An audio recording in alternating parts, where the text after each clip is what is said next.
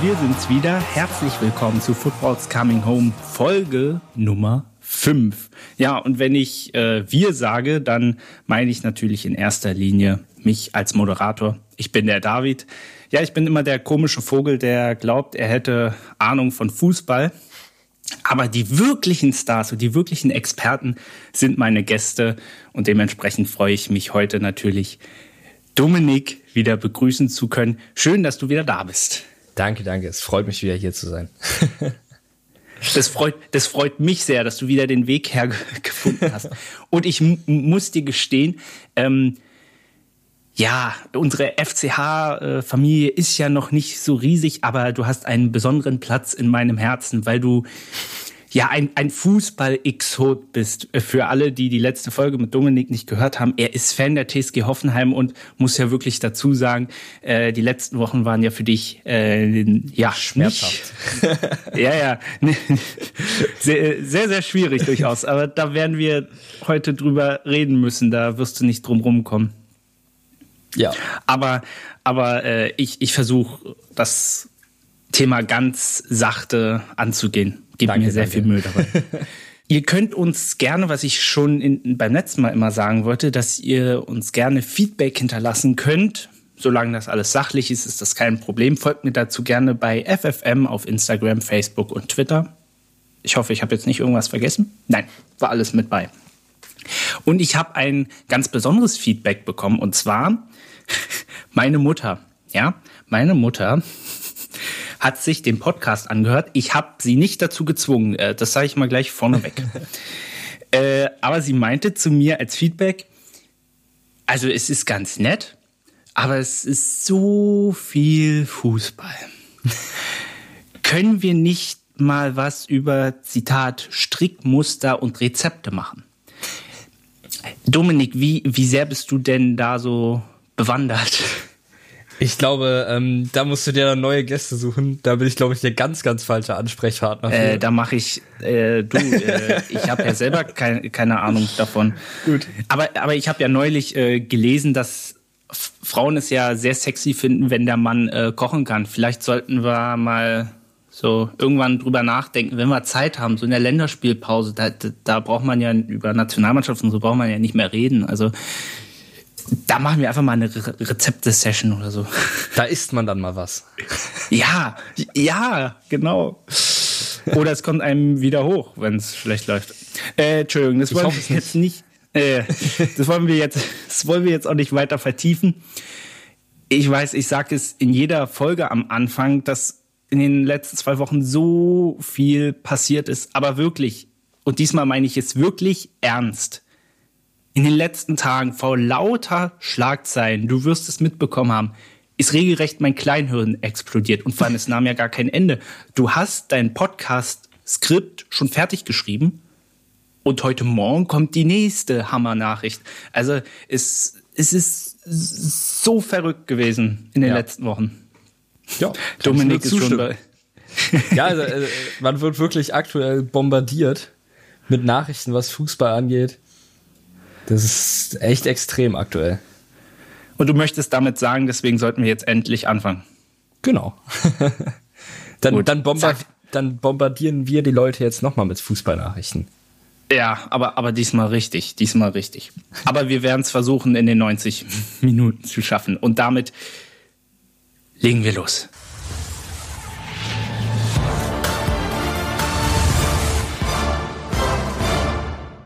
Wir beschäftigen uns am Anfang natürlich mit unserem Live-Spiel. Vor zwei Wochen hatten wir ja keins, weil wir Samstag aufgenommen haben. Aber heute ist es mal wieder soweit. Leverkusen gegen Freiburg ist die Partie heute. Ich sehe es schon rechts neben mir. Ja, schon etwa drei Minuten sind gespielt. Und ja, die große Frage in diesem, was über diesem Spiel steht, ist eigentlich, wie, ja, tritt Bayern nach diesem ja doch relativ peinlichen Ausscheiden aus der Europa League heute in der Liga auf. Weil es ja auch zuletzt dort nicht so richtig lief. Man ist auf Platz 14 in der Rückrundentabelle und hat bisher nur fünf Punkte. Was meinst du, Dominik, wie wird das heute ausgehen gegen einen Sportclub, der ja absolut nichts zu verlieren hat? Ich muss sagen, ich sehe tatsächlich leider schwarz für die, für die Freiburger. Ich weiß nicht, wie du das siehst, aber ich habe da leider tatsächlich jegliche Hoffnung verloren für dieses Spiel. Und es muss irgendwas passieren in den kommenden Wochen, dass sich Leverkusen wieder fängt, weil so wie es aktuell läuft, äh, das, das geht, geht einfach gar nicht. Ja, sie sind äh, gerade dabei, sogar die Europa League zu verspielen, wo sie eigentlich auch gar nicht hinwollen, aber. Ja. Man muss halt mal sagen, am Anfang haben sie sogar mit um die Meisterschaft gespielt. Ja, das, das, äh, das ist gefühlt sehr, sehr, sehr lange her. Das, das nimmt langsam äh, Schalke-Anmaße an, wie letzte oh. Saison.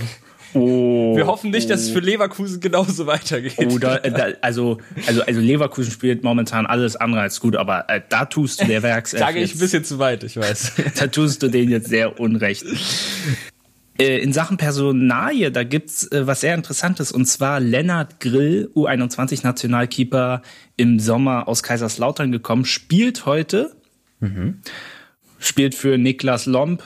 Radetzky ist ja noch verletzt und Lomp, ja, in den letzten Spielen, wenn wir, wenn wir nachher nochmal auf die Europa League schauen, werden wir das auch nochmal ansprechen, hat ja in den letzten Wochen, ja, bei einigen Szenen sehr unglücklich ausgesehen. Ja.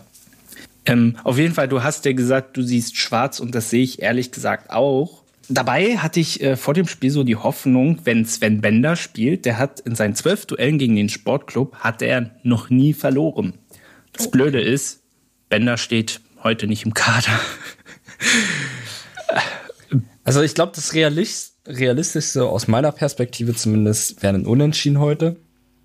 Ich glaube nicht, ich glaube nicht, dass Leverkusen hoch verlieren wird. Vielleicht knapp verlieren, aber ja, es kommt auch ein bisschen drauf an, wie die Freiburger drauf sind. Da weißt ja. du ja ehrlich gesagt auch immer nicht. Ähm, das ist mal ist, mal, ist Achterbahnfahrt. Ja.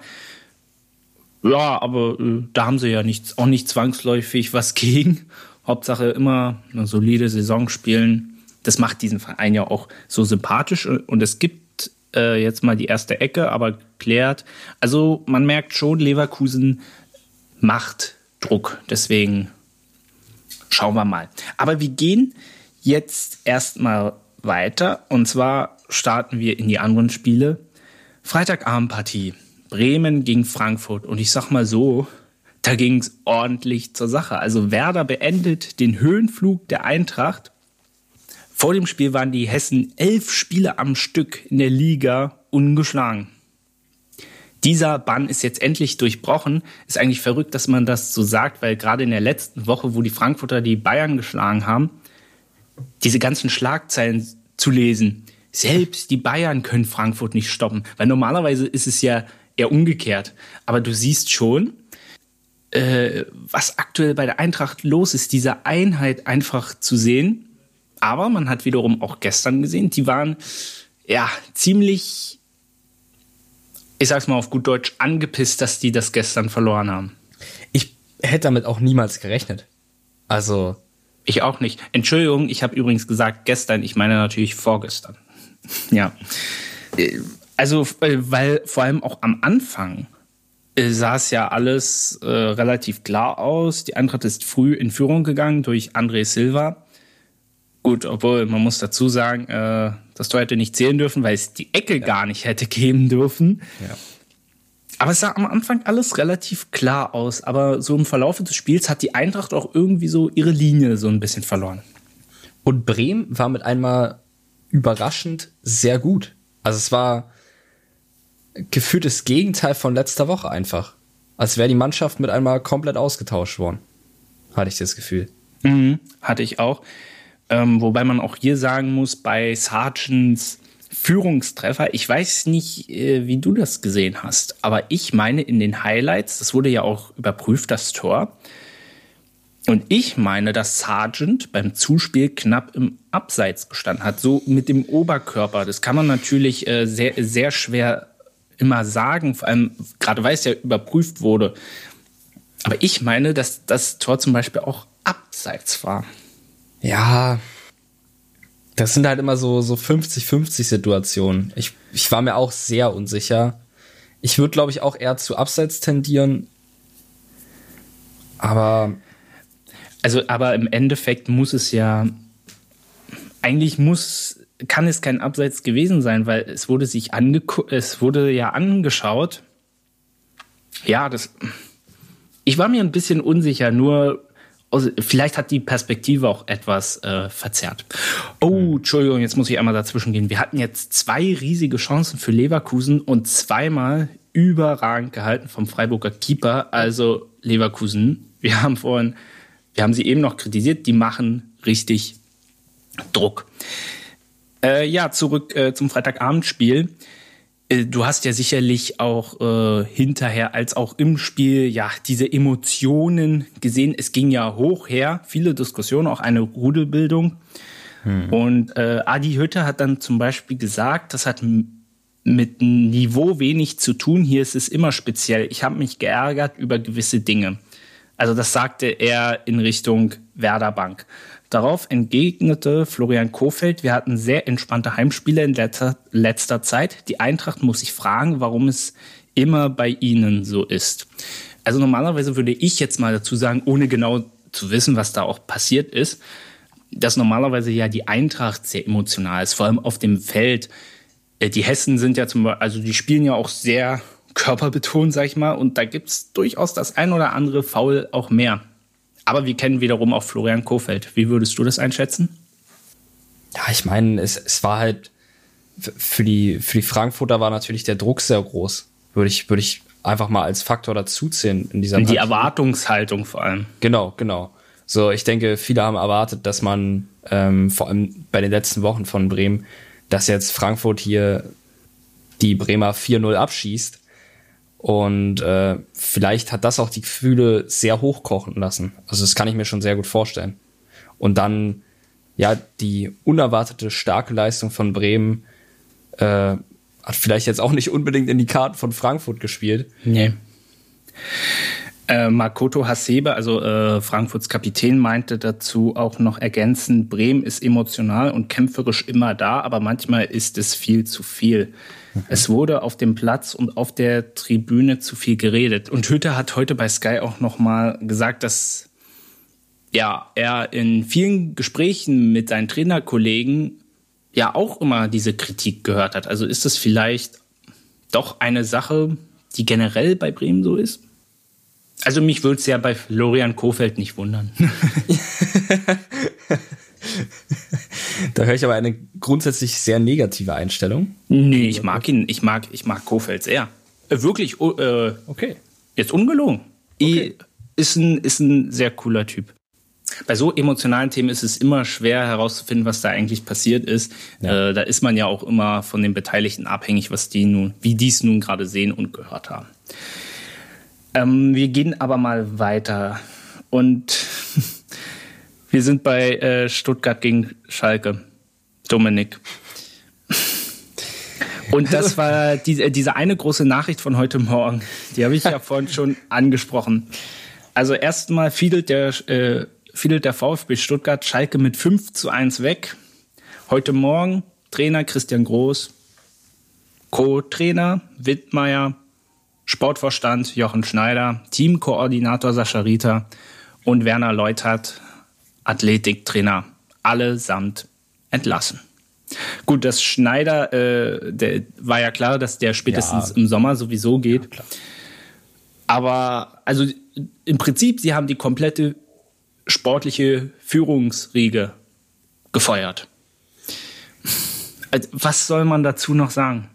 Also als ich die Meldung heute früh gelesen habe, habe ich erstmal überlegt, ja, macht es jetzt Sinn, zu diesem Zeitpunkt der Saison den Schritt noch zu gehen?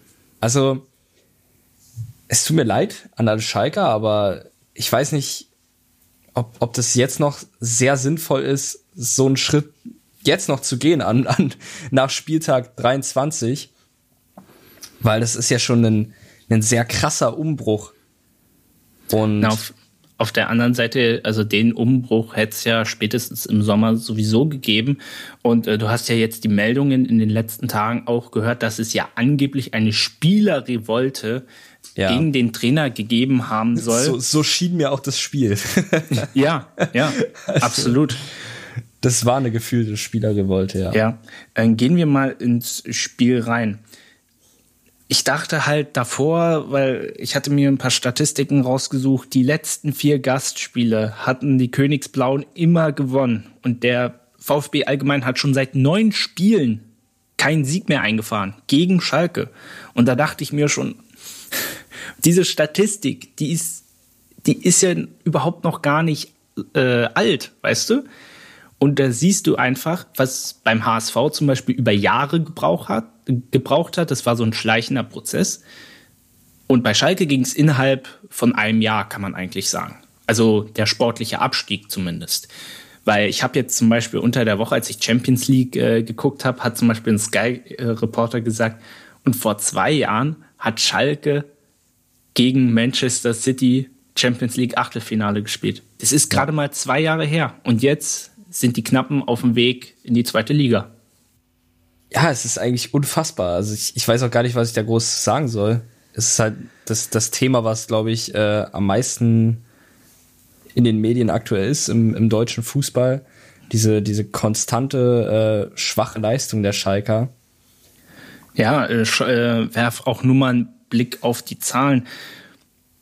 Zum Beispiel Kalajdzic, sechs Tore per Kopf, Ligaspitze. Und Schalke gestern se äh, 16 Kopfball-Gegentore, auch Ligaspitze. Alleine wie man, wie man Endo gestern da verteidigt hat bei den zwei Gegentoren, den, den, den hat man ja nicht mal verteidigt. Also das, das war, der war einfach frei. Es, na, es war vor allem äh, der einzige Unterschied war, dass die Ecke jeweils von der anderen Seite kam. Aber ansonsten, die Situation, die war exakt die gleiche. Und dann kommen halt noch so Sachen dazu, wie zum Beispiel, ich möchte noch mal aufs Revierderby zum Beispiel äh, letzte Woche auch mal eingehen. Äh, wo, wo Schalke ja durchaus gut dabei war. So, dann Stambuli verschuldet das erste Gegentor. Dann kurz vor der Pause legt Dortmund sogar noch das zweite nach durch ein Tor, was du normalerweise nicht kriegst. Also Haaland, dieser Seitfallzieher. dann, dann kommt Schalke eigentlich ganz gut aus der Kabine, macht es 2-1 nicht und dann, ja, Ralf Fährmann verletzt sich äh, auch noch, hat ja gestern auch nicht gespielt. Und dann, ja, jetzt kommen wir wieder aufs Spiel gestern zurück. Zur Pause stand es ja 3-1, also erstmal 3-0, wo man dachte, okay, alles klar, ist entschieden. Dann mhm. kleiner Hoffnungsschimmer. Und sie waren auf einem guten Weg. Es gab Mitte der zweiten Hälfte elf Meter für die Königsblauen und ausgerechnet Bentaleb, hm. man möchte sagen, ausgerechnet Bentaleb, der sus mehrfach suspendiert wurde, tritt zum Elfmeter an und Kobel hält den. Und es war ehrlich gesagt keine Kunst, den zu halten, weil der war so schwach geschossen. Es passt momentan einfach alles ins Bild. Aber wo ist da die Motivation, habe ich mich einfach gefragt. Also ich meine, es ist, es ist es keine steht 3 zu, Es steht 3 zu 1. Und man hat die Möglichkeit, nochmal ranzukommen. Und dann schießt man so einen Elfmeter. War für mich recht unverständlich. Äh, es ist ganz viel Angst. Es ist ganz viel Angst. Ich meine, die haben absolut kein Selbstvertrauen. Wo sollst du es denn auch herholen? Ja, klar. Äh, weil mittlerweile ist mir ja aufgefallen, du sagst in jedem Spiel, ja, die Schalker haben sich bemüht.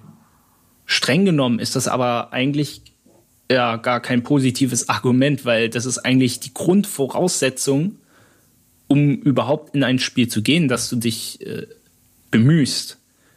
Aber äh, du musst das äh, bei Schalke jetzt schon dazu sagen, damit du überhaupt etwas Positives aus jeder Partie ziehen kannst.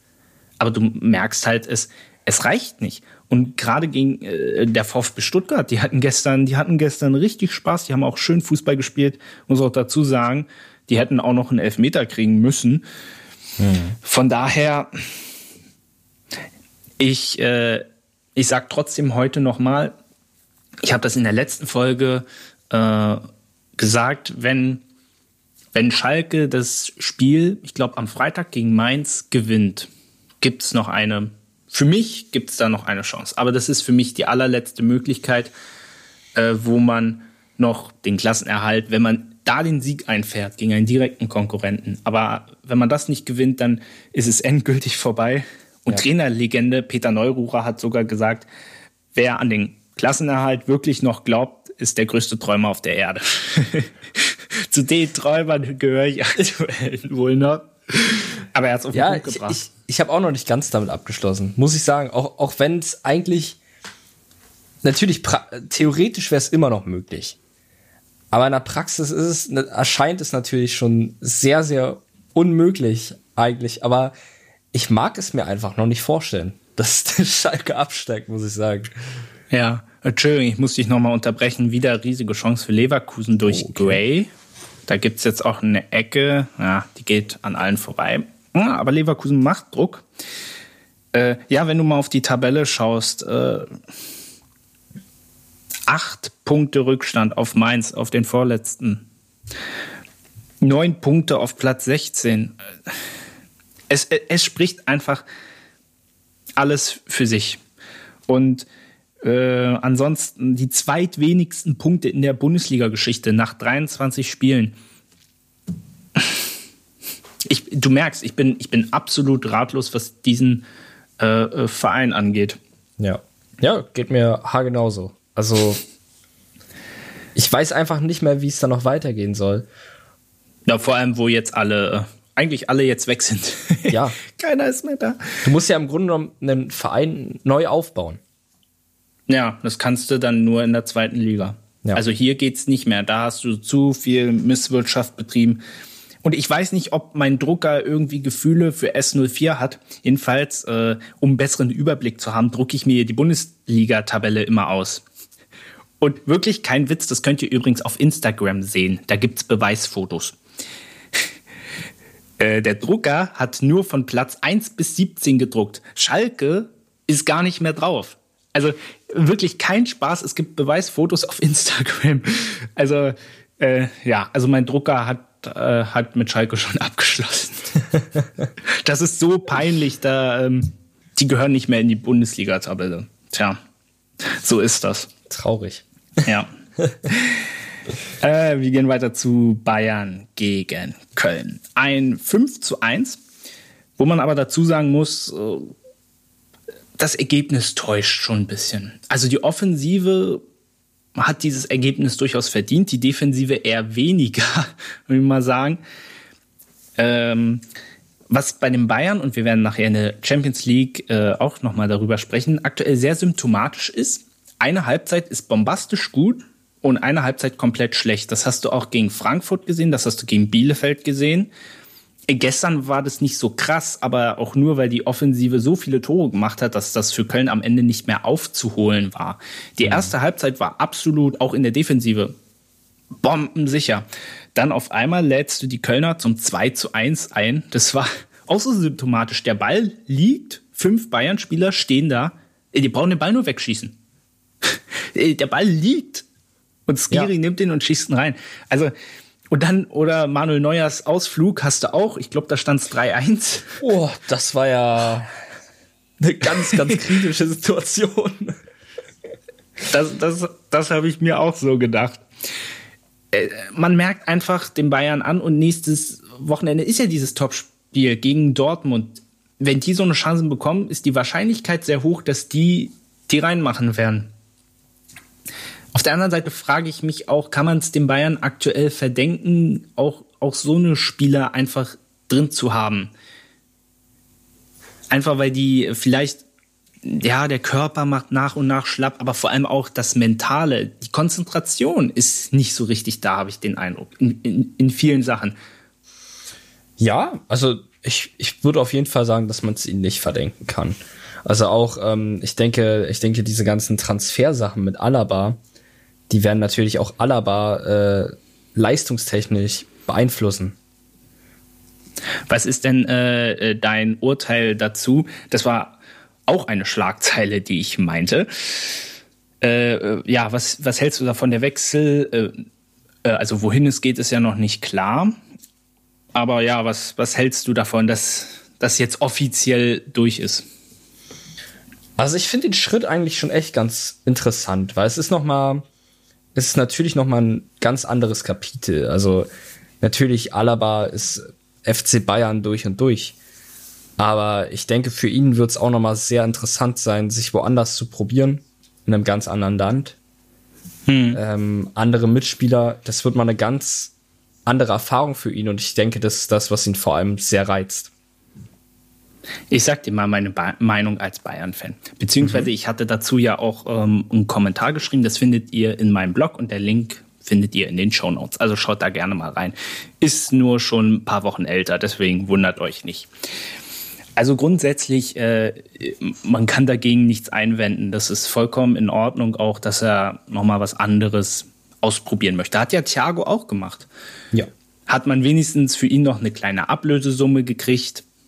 Aber ich denke, Liverpool ist eigentlich auch nicht so die schlechte Adresse, auch wenn die momentan nicht so besonders gut drauf sind.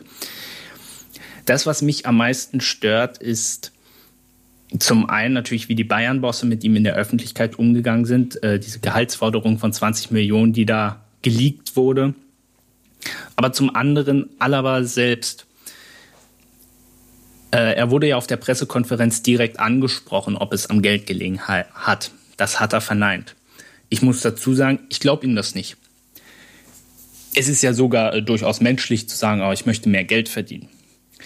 Was ich nur an der ganzen Sache extrem komisch finde, wenn er sagt, er möchte noch was Neues probieren, was ja vollkommen okay ist.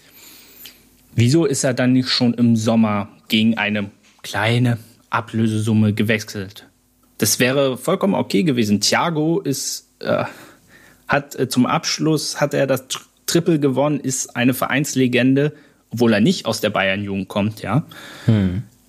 Aber äh, er hat seinen Job hier über die Jahre super gemacht und äh, hat sich absolut fair verhalten und ist dementsprechend ja, hat ja auch ein Ansehen. Und Alaba hat ja an sich ein viel größeres Ansehen, weil er kommt aus der eigenen Jugend. Und was ich dann nicht verstehe, wieso hat er den Schritt nicht schon im Sommer gemacht? Beziehungsweise, wenn er ja angeblich noch was Neues probieren will, wieso geht er denn überhaupt in neue Vertragsverhandlungen? Mhm. Er, er scheint sich ja offensichtlich nicht sicher gewesen zu sein. Was ich in Ordnung gefunden hätte, wenn er jetzt gesagt hätte, gut, okay, ich war mir jetzt noch nicht sicher im Sommer, ob ich das machen will. Ähm, ich wollte mal einfach mal schauen, wie die Saison so läuft, wollte mir auch einfach mal anhören, wie viel Gehalt ich bekommen würde, wenn ich verlängern, wenn ich verlängern wollte. So, aber äh, da lagen unsere Interessen zu weit auseinander und im Laufe der Saison ist mir in mir die Erkenntnis herangereift, dass ich doch noch mal bei einem anderen Verein spielen möchte. Hätte ich gesagt, gut, okay, ist zwar jetzt blöde, dass er ablösefrei geht, aber hätte ich gesagt, na gut, glaube ich ihm. Nur das jetzt hm, ist für mich, es ergibt keinen Sinn. Ähm. Also so wie er bis hierher gehandelt hat und er sagt, nein, die Gehaltsforderung stimmt nicht und so weiter. Ja, wie ist es denn? Er, er sagt ja nur, nee, es stimmt nicht. Aber wie es ist, sagt er auch nicht. Ich glaube auch, dass ja die Gehaltsforderung etc. schon einen, einen Faktor spielt. Aber ich glaube, es, es wird wirklich der entscheidende Faktor sein, dass er einfach was Neues probieren will. Und was ich mir vorstellen kann, dass er sich gesagt hat, ich gehe in die Vertragsverhandlung und wenn Summe X so hoch ist, dann bleibe ich hier. Aber ansonsten, aber eigentlich will ich weg. Und nur wenn Summe X so hoch ist, dann würde ich auch bleiben. Ja, aber dann geht es ja ums Geld. Ja, grundsätzlich nicht falsch. Aber ich würde sagen, dass das, ähm, dass das nur ein, ein Punkt war, der ihm seine Entscheidung abgenommen hat. Mhm. Und es war aber eigentlich wirklich der Wille vorhanden, einfach was Neues zu probieren. Aber wenn die Summe sehr hoch gewesen wäre, dann wäre er wahrscheinlich geblieben. Das kann ich mir vorstellen, dass es einfach so ist. Ja, die Frage ist ja jetzt auch, äh, wer kann denn, also erstmal muss man überhaupt gucken, ob diese 20 Millionen so überhaupt stimmen. Und zum anderen, wer ist denn überhaupt äh, von den anderen Top-Clubs denn auch bereit, so viel zu bezahlen. Also ich habe jetzt zum Beispiel letztens auch gelesen, dass Real das offensichtlich nicht möchte. Von daher muss man auch erstmal schauen. Aber ja, mal schauen. Äh, es wird da bestimmt bald eine Entscheidung gefällt werden. Aber mich würde auch nicht wundern, wenn er bei einem anderen Club unterschreibt, ohne so viel Geld zu bekommen. Einfach weil es dann ein anderer Club ist und es ihn einfach mehr reizt. Und mhm. da dann aber das Geld das, wieder eine weniger Rolle spielt. Aber, aber ja, das würde mich dann, das würde ich dann wiederum nicht verstehen. Da kannst du äh, meine Bedenken auch durchaus nachvollziehen. Ja klar. Ich möchte, ich möchte noch mal trotzdem noch mal kurz. Wir sind jetzt sehr weit. äh, abgedriftet äh, zum, äh, zum Spiel zurückkommen. Also man hat gestern gesehen, Thomas Müller hatte ja Corona. Sobald er drin war, ich glaube 30 Sekunden, erste Ballberührung, direkt Vorlage auf Lewandowski, dann das 3 zu 1. Äh, was ich noch äh, sehr lustig fand, es wurde ja zum Schluss Javi Martinez und ja, Thiago Dantas, ganz junger äh, Spieler, eingewechselt. Und du hättest dir dieses Bild angucken müssen. Javi Martinez, äh, der spanisch-bayerische Prellbock, ja, 1,90 groß und ja, sehr kräftige Statur. Und Thiago Dantas, äh, sehr junger Spieler, 1,70 ungefähr groß und von der Statur her ja ungefähr so wie Musiala. Also dieses Bild und da hat eine Twitter-Userin geschrieben, Martinez und sein Sohn wären eingewechselt. Also so sah das, so sah das wirklich aus. Äh, Nochmal auf die Kölner zurückzukommen. Ich glaube tatsächlich, dass die im Abstiegskampf die besseren Karten haben. Ganz einfach genau deshalb, weil du gestern auch gesehen hast, egal ob es 3, 4 oder 5-1 stand, die haben bis zum Schluss, haben die versucht, Tore zu schießen. Und ich, äh, es wäre durchaus gerecht gewesen, wenn es auf 5-2 oder 5-3 hinausgelaufen wäre, weil die Möglichkeiten waren da. Insofern, das war ja so, so in den letzten Wochen immer so der Vorwurf, dass die Kölner auch gerade mit, mit der Aufstellung, die ja manchmal sehr äh, komisch war, wir hatten, mit, äh, hatten drüber geredet, André Duda im Sturm, aber jetzt merkst du so, ey, auch mit einem Emanuel Denis, der gestern ziemlich oft ins Abseits zugegeben gerannt ist, aber da, da steckt ein Plan, auch in der Offensive, da steckt ein Plan dahinter. Und äh, ich denke, es werden dann die Spiele kommen, wo sie die Chancen, die sie gestern bekommen haben, die werden sie dann bei anderen Gegnern nutzen, bin ich mir ziemlich sicher. Bin ich mir auch sicher. Also ich denke, Köln ist da auf jeden Fall einigen Vereinen da unten voraus. Definitiv. Dortmund gegen Bielefeld. Und am Ende steht ein souveränes 3 zu 0. Ich hatte schon zur Pause ein bisschen die Sorge, oh, das könnte für den BVB echt eng werden. Aber am Ende haben sie es relativ deutlich gemacht. Das war, an sich war es gar nicht so überraschend, weil der einzige Unterschied zwischen den beiden Halbzeiten ist, dass sie in der zweiten Hälfte ihre Chancen genutzt haben. Und, oh mein Gott, Sancho hat einen Elfmeter verwandelt. Wie lange haben wir das beim BVB schon nicht mehr gesehen? Und er hat ihn souverän verwandelt. Ich weiß nicht, ob du das wusstest, mhm. aber Dortmund gegen Bielefeld ist in der Fair-Play-Tabelle ein absolutes Topspiel. Und zwar Zweiter gegen Erster. Echt? Fand ich, fand, ja, fand ich, fand ich auch sehr äh, interessant. Interessant. Und ich fand, die Bielefelder fand ich erstaunlicherweise, äh, ja, man hat doch gesehen, ja, sie sind Aufsteiger. Also sie sind irgendwie nicht so mit der Mut hat irgendwie etwas gefehlt. Nicht so wie zum Beispiel jetzt das 3-3 in München, wo die einfach kackfrech aufgetreten sind. Sie hatten gestern, hatte ich so das Gefühl, dass sie Angst hatten. Und Stefan Ortega, Torhüter, hat es ja am Ende des Spiels super zusammengefasst. Äh, auf die Frage des Reporters, wie ordnen Sie die Niederlage ein, sagte er, scheiße. Der Reporter, etwas genauer, absolut scheiße. Manchmal bedarf es nicht vieler Worte, um ein Spiel zu analysieren. Ja. Sehr gut auf den Punkt gebracht, ey. ja.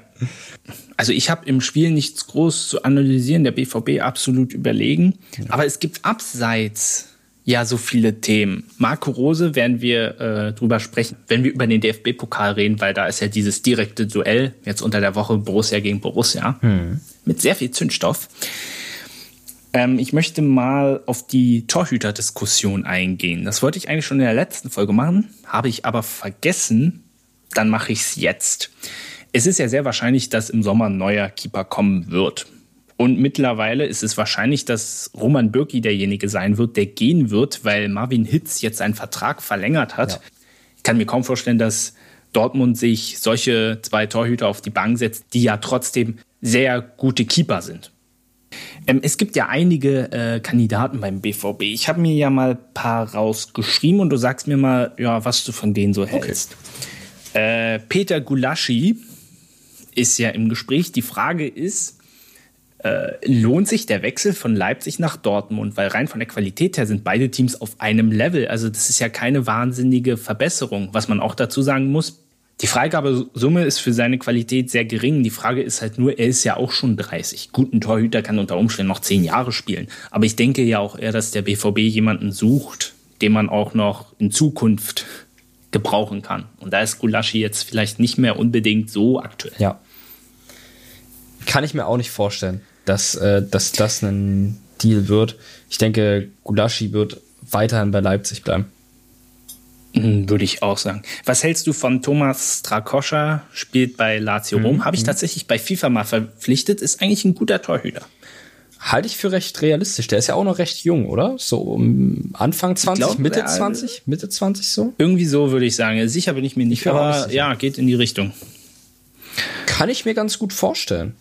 Also, obwohl Lazio ja auch keine schlechte Mannschaft ist und er, ich denke mal, er ist der Stammkeeper. Ich bin noch nicht so auf, der, auf dem Laufenden, aber gehe ich mal davon aus. Ob das jetzt so ein profitabler Wechsel für ihn wäre, weiß ich nicht. Ich glaube tatsächlich, äh, würde ich, würde ich schon sagen. Ja. Ich glaube auch, äh, er ist in der Pole Position ganz einfach deshalb, weil er aus Italien kommt. Weil ich habe noch zwei andere Vorschläge, nämlich einmal Dean Henderson. Mhm von Manchester United ja. und Kepa Arrizabalaga von Chelsea. Mhm. Also Kepa habe ich, äh, muss ich dazu sagen, habe ich selber ins Spiel gebracht. Also Henderson ist ganz offen im Gespräch, Kepa nicht. Lustigerweise, ich habe auch an Kepa gedacht, als dieses Thema gerade aufkam. Ganz einfach deshalb, der ist noch jung, aber er hat schon international gespielt. Bei Chelsea ist er nicht mehr die Nummer eins. Er war ja auch mal der, äh, der teuerste Torhüter. Ich glaube, darin könnte das Problem liegen. Ja. Auch bei Henderson, dass die unter Umständen, wenn die aus England kommen und sind ja auch junge Torhüter noch, dass die vielleicht äh, dem BVB zu viel kosten. Und Keper wiederum ist auch wieder äh, ein schwieriger Charakter und der BVB kennt sich ja Genüge damit aus. Ich weiß nicht, ob du dich daran erinnern kannst oder ob du davon gehört hast, als er mal, ich, ich weiß nicht, ob das FA oder League Cup Finale, er sich nicht auswechseln lassen wollte ja, vor einem Elfmeterschießen. Ja, ja. also ist halt auch die Frage, ob das nicht charakterlich wieder schwierig werden könnte. Das könnte sehr schwierig werden. Und ob Tuchel ihn gern abgeben möchte. Aber mit Mandy haben sie ja einen, der eigentlich großartig hält. Und vielleicht kostet Kepa dann auch zu viel Gehalt. Also das wären so meine Vorschläge. Aber also wenn es einer von den vier wird, halte ich Strakoscha für am wahrscheinlichsten. Definitiv. Sehe ich haargenauso. Also Henderson kann ich mir auch nicht vorstellen. Kepa kann ich mir gar nicht vorstellen, ehrlich gesagt. Also auch wenn ich vom, vom, ähm, vom Alter und so, die, wie die Umstände sind, könnte ich es mir schon ganz gut vorstellen. Aber wie du meintest, schwieriger Spielercharakter. Vor allem das Geld könnte sehr schwierig werden. Deswegen eigentlich sich halte ich für sehr unrealistisch. Da halte ich selbst Gulaschi noch für realistischer. oh, das würde schon was heißen. Ja. Ich möchte mal noch mal den Schwenk zum Revierderby machen. Also erstmal ein überragender Erling Haaland. Seine eigene, äh, seine einzige Schwäche ist ja noch so ein bisschen das Kopfballspiel, wo er ja aber auch dran arbeitet. Mein Gott, wie gut wird er sein, wenn er das auch noch beherrscht? Ein unfassbares Tor gegen, äh, gegen Schalke gemacht und äh, im, im Sommer wird er ja wahrscheinlich nicht wechseln. Also hat der BVB gesagt, dass sie ihn ja nicht abgeben wollen. Aber falls er irgendwann nach England wechseln sollte, äh, er wird ja mit Chelsea in Verbindung gebracht. Weißt du, äh, was er dann ist? Achtung, schlechter Wortwitz. Erling Haaland. Ah. Weißt du, wegen Earl. Ah. da muss er aber noch sehr, sehr gut an seinem äh, Kopfballspiel arbeiten. ja, und äh, Überraschung, Überraschung, den Witz habe ich von der Bildzeitung geklaut. Entschuldige, liebe Kollegen. ne, so eine Witze denke ich mir noch nicht selber aus. Aber ich wollte das jetzt einfach mal so einbringen. Entschuldige. Wir waren aber beim Revierderby. Mhm. Ähm, und ja, anschließend wurde sehr ausgelassen gefeiert mit Pyro und äh, tja, oft ohne Maske und Abstand. Was sagst du dazu? Also ich konnte dann nur den Kopf schütteln. Ja, ich weiß, es ist Revierderby, aber so gut war Schalke jetzt nun auch nicht, dass man das jetzt gebührend feiern muss. Und äh, davon mal abgesehen, sie sind auch gerade nicht deutscher Meister geworden. Ich kann mich nur immer an das Champions League-Finale, wo Bayern gewonnen hat, erinnern, wo überall die Lupe draufgelegt worden ist, dass die ja nicht zu viel feiern ne, und sich an alle Maßnahmen halten und dann produzierst du da so ein Bild. Ich verstehe das einfach nicht. Also ich kann es auch nicht verstehen. Natürlich, ich kann nachvollziehen, dass die Emotionen da ganz schön überkochen. Nach diesen ganzen schwierigen Wochen beim BVB mit Auf und Abs, äh, was das Zeug hält. Und dann jetzt mal so ein sehr eindeutiger Sieg gegen einen Gegner, gegen den man eine sehr große Geschichte hat. Äh, natürlich ist Schalke jetzt aktuell nicht das Maß aller Dinge, ähm, wo man sich sehr über einen 14-0 Sieg freuen sollte. Ich kann es, wie gesagt, etwas nachvollziehen, weil die letzten Wochen sehr schwierig waren und das war natürlich nochmal ein sehr großer Motivationsschub, jetzt in so einem wichtigen Spiel, in Anführungsstrichen, mhm. äh, so hoch zu gewinnen. Aber es ist natürlich sehr unverantwortlich. Also, äh, das, ja, ich kann es äh, verantworten, kann ich es auch nicht. Mhm. Äh, kurzer Zwischeneinwand, es ist mittlerweile Pause. Freiburg konnte sich etwas befreien. Insgesamt hat Leverkusen aber die besseren Chancen, aber es steht noch 0 zu 0. Mhm. Sind wir mal gespannt, wie es da weitergeht äh, nochmal da zurückzukommen. Aber was mich am meisten stört und äh, nicht, dass ihr mich da alle, da draußen alle Dortmund-Fans äh, falsch versteht. Ich finde, da muss man auch in Sachen bei Matthäus Cunha, Tolisso, die haben sich beide Tattoos stechen lassen in dieser Zeit. Äh, Embolo, der ja angeblich vor der Polizei übers Dach geflüchtet ist und dann in der Badewanne gefunden wurde. Diese Geschichte hast du bestimmt gehört. Ja. Äh, ja, die haben ihre Strafen gekriegt, der BVB ja dafür auch. Nur, ehrlich gesagt, gerade auch so jetzt, die Spiel ich habe die Spieler ja angesprochen, die müsstest du unter Umständen noch mal für ein paar Spiele sperren. Und das meine ich losgelöst von Verein. Weil dieses Bild, was du mit diesem Verhalten nach außen gibst, das ist, das, das geht gar nicht. Der Fußball ist privilegiert, dass er seinen Job erfüllen kann. Ja. Und dann gibt er da so ein Bild nach draußen. Oft wurde ja das Argument, in sämtlichen Talkshows wurde das Argument rausgeholt, ja, das sind doch noch junge Spieler. So. Also äh, Tolisso ist Mitte 20, ja. Und ich meine, ja, äh, wir beide sind noch jung. Ja. Aber auch wir müssen uns an die Regeln ja, halten und wenn wir uns nicht daran halten, müssen wir die Konsequenzen dafür tragen. So einfach ist ja. es. Und das hat nichts mit Jungsein zu tun, sondern mit Verantwortung. Ja. Deswegen äh, dieses Argument, ja, die sind, ist aus meiner Sicht aktuell vollkommener Bullshit, muss man mal so deutlich sagen. Ja, und das schreibe ich genauso. vor allem, weil du, vor allem, weil du ja auch äh, zum Beispiel Salomon Kalou, damals die Geschichte, das weißt du, mit, wo er mit ja. seinem Handy äh, gefilmt hat, also. wie Hertha eigentlich sämtliche Hygienemaßnahmen ignoriert hat. Er wurde dafür suspendiert, ne? Nun, nun erwarte ich nicht, dass, die, dass sie die Spieler da rausschmeißen. Ja, es wäre ein bisschen too much. Aber äh, da nur immer nur eine Geldstrafe, wo man sagt, die ist empfindlich, ja, liegt auch im Auge des Betrachters. Das finde ich immer zu wenig. Man muss die Spieler wirklich mal äh, für eine Zeit lang aus dem Betrieb rausnehmen, weil das ist zu Larifari aktuell. Das Problem ist ja, das sind ja mittlerweile auch keine Einzelfälle mehr. Es ist nicht die Regel, aber es sind auch keine Einzelfälle. Und das ist ein sehr schlechtes Zeichen, was der Fußball nach außen gibt. Ja. Wir gehen weiter zum, zu Wolfsburg gegen Hertha oder wie ich es auch nenne, das ICE-Derby. liegt ja, ja, liegt ja, glaube ich, nur 45 Minuten auseinander. Ja, die Wölfe, die sind weiterhin nicht aufzuhalten. 2-0 gewonnen. Wie Sky es treffend schrieb, die alte Dame geht am Stock. Und zwar äh, 18 Punkte nach 23 Spielen. Zuletzt war das 2010, 2000 und 2012 der Fall. Und äh, in den Jahren stieg die Hertha ab. Also wirklich äh, ganz schlechte Voraussetzungen. Und es ist übrigens auch das neunte Mal in Folge ohne einen Sieg. Und da hat die alte Dame auch gleich einen Negativrekord eingestellt man muss ja wirklich dazu sagen, das Spiel unter Pardadei ist ja wirklich besser geworden. Und gestern auch äh, gegen Wolfsburg. Die Hauptstädter, die waren besser. Ja. Die waren wirklich besser im Spiel. Die Wölfe hatten zwei Schüsse aufs Tor und die haben sie reingemacht. Beziehungsweise den ersten Torschuss hat Klünter für sie reingemacht. Ja.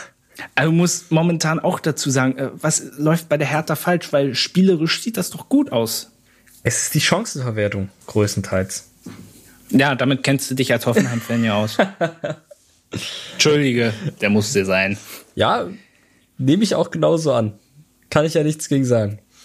Ja, aber ich, es ist, denke ich mal, wirklich so. Also, ich meine, sie haben ja die Chancen. Das sind Alu-Treffer, das sind so knappe Möglichkeiten. Aber es wird, es fehlt halt viel, die, die minimale Prise Glück in solchen Spielen. Und dann kann so ein Spiel auch mal 2 zu 2 ausgehen. Ähm, und ich verspreche euch, das habe ich ja äh, die letzten Folgen immer gemacht, indem ich das Restprogramm äh, von Schalke und von Hertha immer aufgezählt habe. Das mache ich heute nicht, weil das habe ich die letzten Male so häufig gemacht. Äh, die Gegner werden nicht einfacher.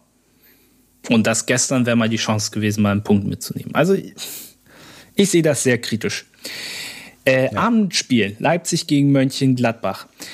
Ich wollte vorhin bei den Bayern schon sagen, der Meisterschaftskampf ist wieder spannend. Das hätte ich gestern nach diesem Spiel, als die Gladbacher 2-0 geführt haben, hätte ich das äh, nicht gedacht, dass ich das heute sage. Hättest du dir das gedacht in den letzten Wochen, dass das nochmal so prickelnd wird? Also ich fand, Leipzig hat sich schon gut wieder reingekämpft nach einer kurzen, äh, nach einem kurzen Tief. Und sich wieder sehr gut reingekämpft. Ähm, allerdings hätte ich auch niemals damit gerechnet, nach, dem, nach der 2-0-Führung von Gladbach, die natürlich auch schon etwas glücklich war, das muss man auch sagen. Aber äh, hätte ich trotzdem niemals damit gerechnet, dass die, dass sie noch ein 3 zu 2 holen. Also davon bin ich echt nicht mehr ausgegangen eigentlich. Hm. Aber es war absolut verdient. Also die Leipziger, die haben ja, ja in der zweiten definitiv. Hälfte gepresst, äh, wie wahnsinnig. Und ja, ja da, die Gladbacher haben aktuell so ihre Probleme, holen gegen die Leipziger generell im Schnitt nur 0,67 Punkte. Sie sind jetzt mittlerweile schon seit vier Spielen sieglos. Äh, es gab mal eine längere Serie und zwar 16, 17 unter André Schubert. Damals waren es sogar acht Spiele. Und Leipzig hat bisher zu Hause nur einmal verloren. Und das ja, sieht man jetzt auch. Aber ich denke auf der anderen Seite auch, Julian Nagelsmann wird den in der Pause ordentlich Feuer unter den Hintern gemacht haben. Oh ja. Oh ja. Beim 3 zu 2 von Sörlot wurde ja überprüft, ob der Norweger Lazaro gefault hat. Hat ihn ja, soll ihn angeblich geschoben haben, weshalb Lazaro dann nicht mehr zum Kopfball hochgehen konnte. Wie hast du die Situation gesehen? Weil für mich war das eindeutig zu wenig. Das Tor hat zu Recht gegolten. Ja, definitiv. Sehe ich genauso. Also, wenn die dafür das Tor zurückgenommen hätten, Ich meine, mich hätte vom Glauben gewundert nach den letzten Wochen. Aber ähm, es wäre schon zu unrecht gewesen. Und es wäre es wäre spielentscheidend gewesen. Also, ja, absolut. Bitter natürlich für die Gladbacher, aber es war, es war hoch verdient. Und somit sind es nur noch, sind es nach wie vor nur noch zwei Punkte auf die Bayern. Da geht noch was. Äh, äh, kommen wir zum Sonntag. Union gegen Hoffenheim. Du hast das Spiel gesehen. Äh, äh, bevor du etwas sagst, Max Kruse hat in 17 du Duellen gegen die TSG neun Tore geschossen. Bereits im Hinspiel hat er eins gemacht und zwei Assists. Heute übrigens auch schon wieder. Wieso kriegen die Kraichgauer den Max Kruse nicht verteidigt? Ja gut, ich meine, heute war es ein Elfmeter. Der, also war, aber war auch ein sehr plumpes Ding von, also das Foul an Trimmel. Ja, das musste nicht sein. Übrigens, also. Christopher Trimmel liegt in der Statistik mit den meisten Pässen in den Strafraum auf Platz 3. Das wollte ich nur machen. Oh, okay. Aber du hast ja auch äh, dann in der Entstehung zum Elfmeter hin diesen Lauf, den er da auch über außen oft reinmacht. Allgemein trotzdem, die Hoffenheimer hätten das Ding am Ende gewinnen müssen aus meiner Sicht. Die Chancen waren da, zum Beispiel, ich sehe jetzt bei Sky die Zusammenfassung auch gerade, hier haben sie wieder die Riesenchance von Bebu gezeigt, wo der Ball nur knapp am Tor vorbeigeht. Hör mir auf mit Bebu, ey. Ja, also, also im Normal. ich, mag, ich mag den ja echt, ne? Mhm. Aber der braucht halt wirklich zehn Chancen pro Tor, hat man das Gefühl. Ja. Es ist wirklich ganz, ganz schrecklich.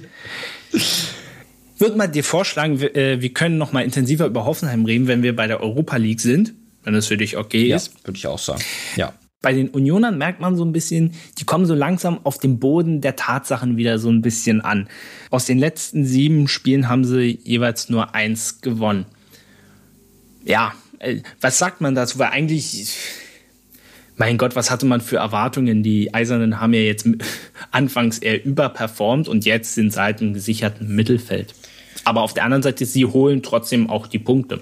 Ja, es ist immer noch eine solide Bilanz, wie ich finde. Also. Ja, eine gute jetzt, Saison. Ja, ich, ich würde jetzt hier nicht von irgendeiner Krise oder sowas sprechen. Das absolut nicht. Oh, Natürlich. Da würde Benny uns aufs Dach steigen. Wär, nee, es wäre auch falsch einfach. Ja, ja, es wäre falsch.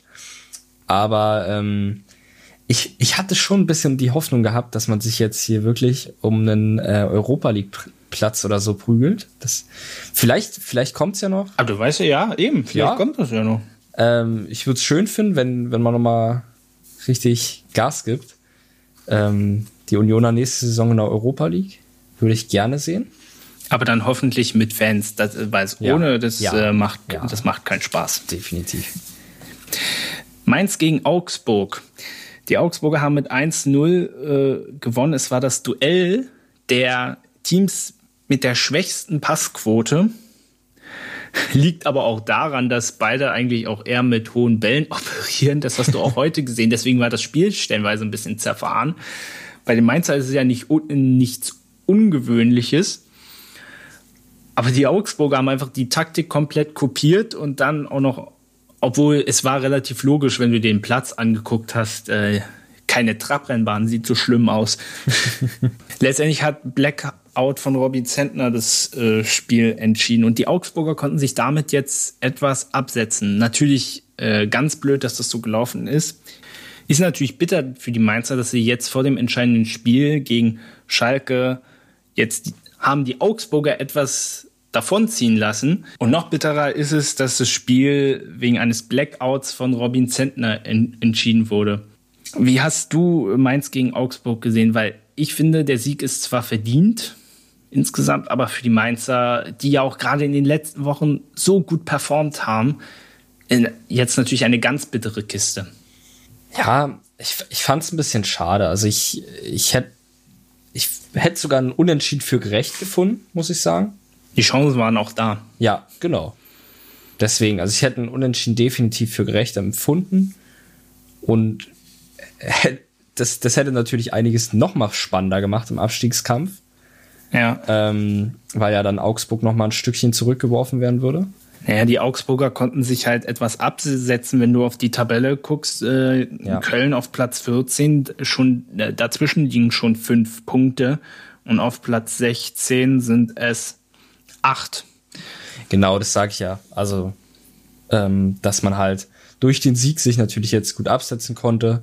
Und ich, ich hätte mir gewünscht, dass es ein Unentschieden wird, dann wäre es vielleicht noch mal ein bisschen spannender geworden.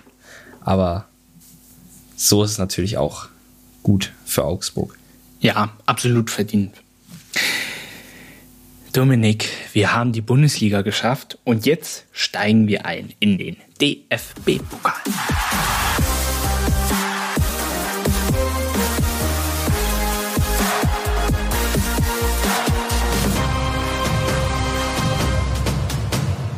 Sag mal, Dominik, ist dir eigentlich aufgefallen, dass immer wenn du da bist, der Pokal vor der Tür steht? das ist mir auch so erst im Laufe der Woche äh, so bewusst geworden. Ich finde das aber gar nicht schlimm, weil ja unsere Tipps beim letzten Mal eigentlich relativ gut auch funktioniert haben. Das stimmt. Die waren, die haben echt ganz gut funktioniert. Wir wollen aufs Viertelfinale blicken. Wir beginnen mit Regensburg gegen Werder Bremen. Und das Problem ist, wir haben ja beim letzten Mal vorausgesagt, dass der Jan weiterkommt. Es ist passiert. Ja. Jetzt können wir uns ja äh, schlecht äh, dagegen entscheiden. ja, es ist doch so. Obwohl ich natürlich, äh, ich denke aber natürlich, dass Brems am Ende machen wird. Also es tut mir ich leid. Es tut mir leid für alle Regensburger. Wir werden am Ende die Schuldigen sein. Oder was positiv ist, der Jan bestraft uns für diese Fehldiagnose. Also, ich meine, wenn, wenn Bremen ganz schlechten Tag erwischt, wie letzte Woche gegen Hoffenheim, dann kann Regensburg auch noch Hoffnung haben, würde ich sagen. Aber ich, ich glaube es tatsächlich. Äh, äh, ich glaube es eigentlich nicht. Ich auch nicht. Und zwar auch aus folgendem Grund: Nicht nur, dass Bremen der Bundesligist ist und damit der Favorit, sondern auch, äh, weil man bei Werder, glaube ich, erkennt, dass man in diesem Jahr eine riesige Chance hat, meinen Titel zu gewinnen. Ich kann mich, glaube ich, mal ganz dunkel daran erinnern, dass vor ein paar Jahren Werder schon mal im Finale gegen Leverkusen mal stand. Ich weiß gar nicht, ob Bremen damals gewonnen hat. Ich habe das als Kind irgendwo im Garten mal geschaut, aber ich, ich, ich, ich weiß es nicht mehr. Aber du weißt, was ich meine. Das ist eine riesige ja. Möglichkeit, äh, da mal einen Pott zu holen. Und wer weiß, wenn Dortmund weiterkommt und sie dann aufeinandertreffen, ist, ist das Finale im Prinzip gesichert. Beziehungsweise der ja. Titel, je nachdem, gegen wen die das spielen. Äh, Mönchengladbach gegen Dortmund, apropos. Ja, wollen wir erst über das Spiel reden oder über Marco Rose? Kannst du dir aussuchen. Ich glaube, Marco Rose wird ein bisschen länger in Anspruch nehmen. Deswegen fangen wir mal an, wenn es okay ist. Ja. ja. Äh, damit kannst du eigentlich, äh, ja, du kannst eigentlich anfangen zu sagen, wie, wie du das siehst. Es, dass es verkündigt wurde, es war ja eigentlich nicht überraschend, weil es hing doch schon seit Monaten, hing, hing das über beiden Clubs. Aber ja, wie, was ist dein Gefühl jetzt, wo es nach offiziell verkündigt wurde? Ja, also es tut mir alles, also die Gladbacher tun mir schon ein bisschen leid. also sind da schon in einer sehr, sehr brenzligen Situation, finde ich. Ähm, ich habe da auch letztens ein lustiges Video zugesehen gehabt, wo so dieser, dieser äh, Spalt zwischen Dortmund und Gladbach ganz lustig dargestellt wurde. Nicht der Spalt, aber diese, diese ständige Wegnahme von Spielern und ja. Personal. Es, es kann einem schon leid tun, wenn man sich die letzten Jahre anguckt. Aber es, es war halt erwartbar. Ja, vor allem, weil man ja auch in diesem Jahr, die, gerade in diesem Jahr die Frage gestellt hat, ob das jetzt wirklich so ein massiver Unterschied ist. Was ich halt nur nicht äh, ganz verstehe, ist, äh, also man kann, glaube ich, jeden Gladbacher verstehen, dass der sauer ist. Aber äh, wie dann auch gerade in den letzten Wochen da auf den Trainer losgegangen wurde, auch stellenweise mit Plakaten im Stadion. Entschuldigung, das ist das 1 zu 0 für den SC Freiburg. Oh. Fünf Minuten oh. nach Wiederanpfiff. Ich glaub's ja nicht. Ich glaub's ja nicht. Und es war relativ einfach herausgespielt. Oh ja, Peter Bosch äh, sieht schon sehr begeistert aus. Und übrigens Torschütze, Dominik, über den haben wir ja auch schon gesprochen, Demirovic. Oh. Demirovic. Und zwar oh, ein einfacher Fehler, einfacher Ballverlust in der eigenen Hälfte. Und dann, oh, äh, der Pass kommt äh, in, in die Mitte und da steht keiner. Demirovic muss den Ball nur noch reinmachen. Ganz starke Vorarbeit von Höhler, der, der einfach an der Außenlinie entlang spazieren kann. Keiner geht hin, dann Pass nach in, in den Rückraum. Und das ist dann kein Problem mehr für die Mirovic. Also mal wieder auch sehr schwach verteidigt von der Defensive der Wex. So. Und das, obwohl sie die ganze Zeit so gute Chancen hatten. Tja. Äh, wir waren bei Marco Rose. Also, wie gesagt, man kann ja den Frust nachvollziehen, aber auch stellenweise, was jetzt so für ein Exempel an ihm statuiert wird. Max Eber hat ja zum Beispiel auch aus der Pressekonferenz gesagt, also wenn man äh, auf jemanden sauer sein muss, dann auf ihn. Denn er hat diese Ausstiegsklausel in den Vertrag gemacht, dass er nach zwei Jahren äh, gehen kann. Aber hätte er das damals nicht gemacht, wäre er nicht gekommen.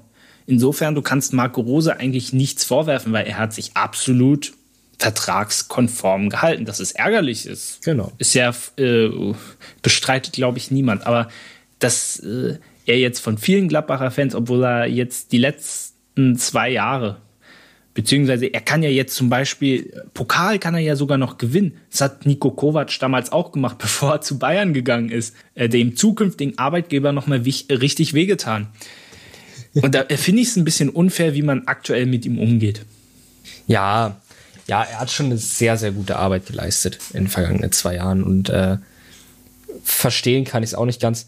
Natürlich in gewisser Weise ist es auch wieder eine Emotionalität, was halt genau Dortmund ist. Ja, klar. Ähm, aber äh, man sollte sich lieber einfach für die letzten zwei Jahre bedanken, als ihm jetzt das Leben nochmal so schwer zu machen in den letzten Monaten.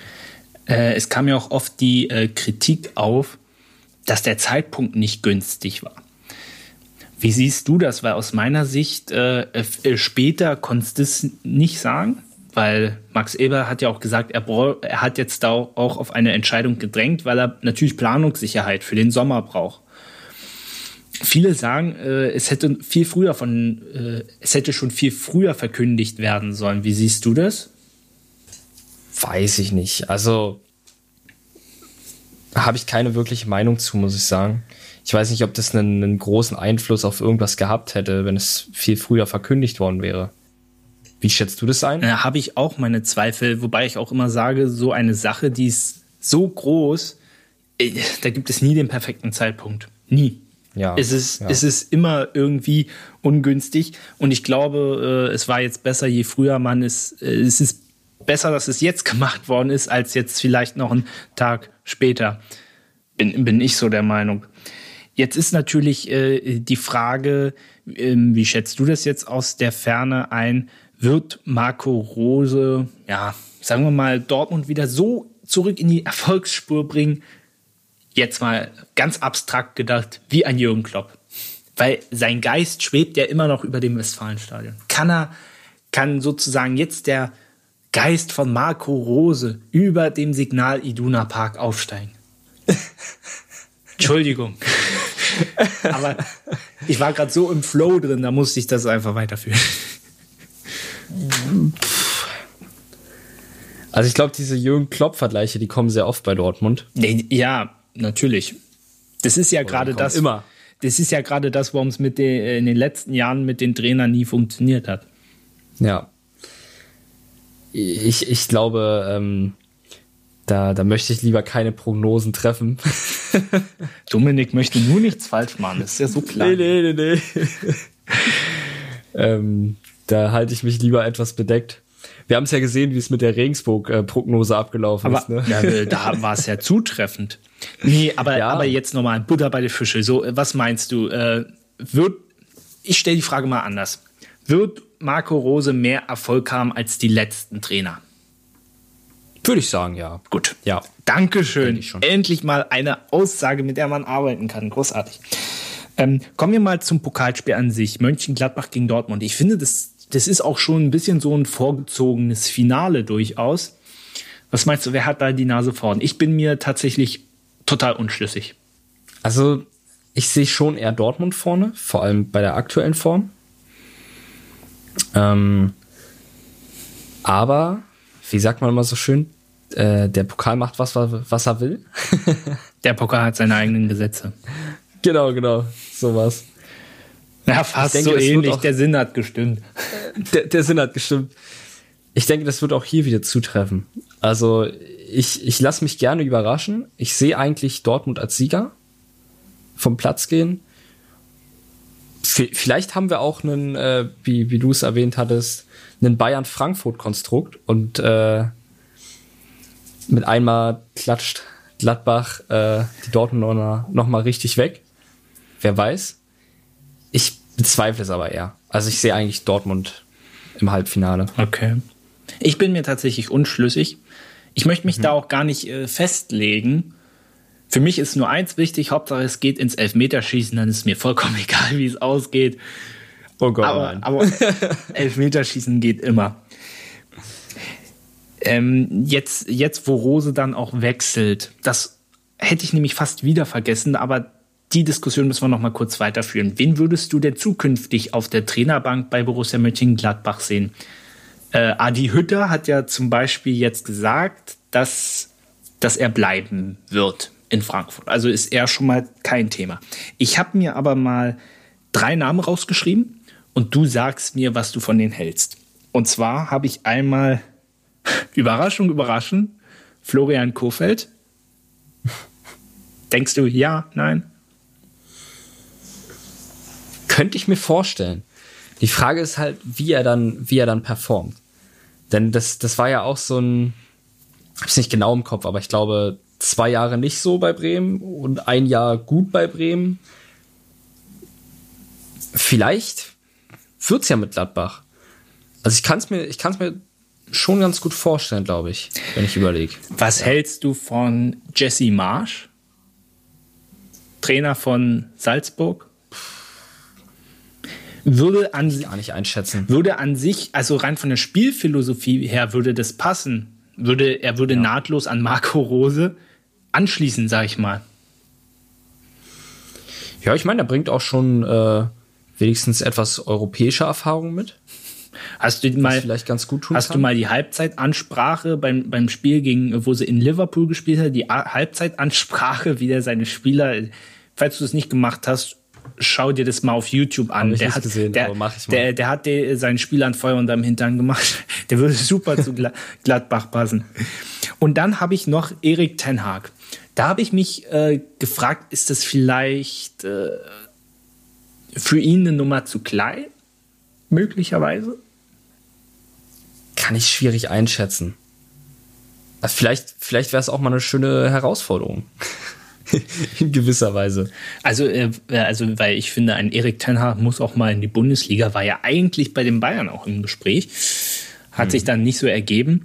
Auch, glaube ich, auch aus Vertragsgründen. Aber du würdest jetzt, also von den drei Möglichkeiten, was würdest du sagen, was ist am wahrscheinlichsten? Kofeld, würde ich sagen. Okay. Ich würde tatsächlich äh, Jesse Marsch sagen. Ja? Okay. So, und am Ende wird es Erik Tanak. Alles klar. ja, ist doch wahr. So, zurück zum DFB-Pokal. Das Duell der Underdogs, kann man glaube ich so sagen. Rot-Weiß Essen gegen Holstein Kiel. Und bevor ich darauf eingehe, sehe ich gerade, dass Freiburg das 2 zu 0 nachgelegt hat. Jetzt macht Lukas Höhler das Tor selbst und der Pass kommt wieder von der rechten Seite. Also da scheint Leverkusen heute irgendwie ein Problem zu haben. Er wird jetzt wirklich zappenduster für die Werkself. Äh, muss man so sagen. Aber wir haben ja noch eine halbe Stunde zu spielen. Mal gucken, was da noch passiert. Kann noch viel passieren. Kann ja, viel auf passieren. jeden Fall. So, Essen gegen Kiel. Äh, diese beiden Vereine, ja, die sind schon so weit gekommen und man hat nicht damit gerechnet. Deswegen, ja, bietet sich eigentlich nicht an, da eine Prognose zu geben, weil es einfach, naja, es ist einfach zu verrückt, was beide Mannschaften bis hierhin geleistet haben. Ja, äh, ich finde es auch kurios. Ähm, Im Grunde genommen ist ja egal, wer weiterkommt. Eine der beiden steht im Halbfinale. Komplett irre. Alleine dieser Gedanke, dass Kiel oder Rot-Weiß Essen im Halbfinale steht, boah. Na, es ist vor allem, ist es vor allem äh, sicherlich auch komisch für Holstein Kiel im Viertelfinale zu stehen und vor allem noch Favorit zu sein. Also ja. das ist ja doppelt merkwürdig. Und äh, wenn man das so sieht, muss man eigentlich sagen, dass Holstein ziemlich blöd wäre, äh, verrücktes zu sagen, aber es wäre ziemlich blöd von ihnen, wenn sie das nicht nutzen würden, um ins Halbfinale zu kommen. Und jetzt stell dir mal vor, also ich gehe jetzt ganz weit und sage, stell dir mal vor, Regensburg gewinnt gegen Bremen. Holstein Kiel gewinnt gegen Essen und dann lautet das Halbfinalduell Regensburg gegen Kiel und eine der beiden wird ins Finale einziehen. Soweit denke ich noch nicht, Dominik.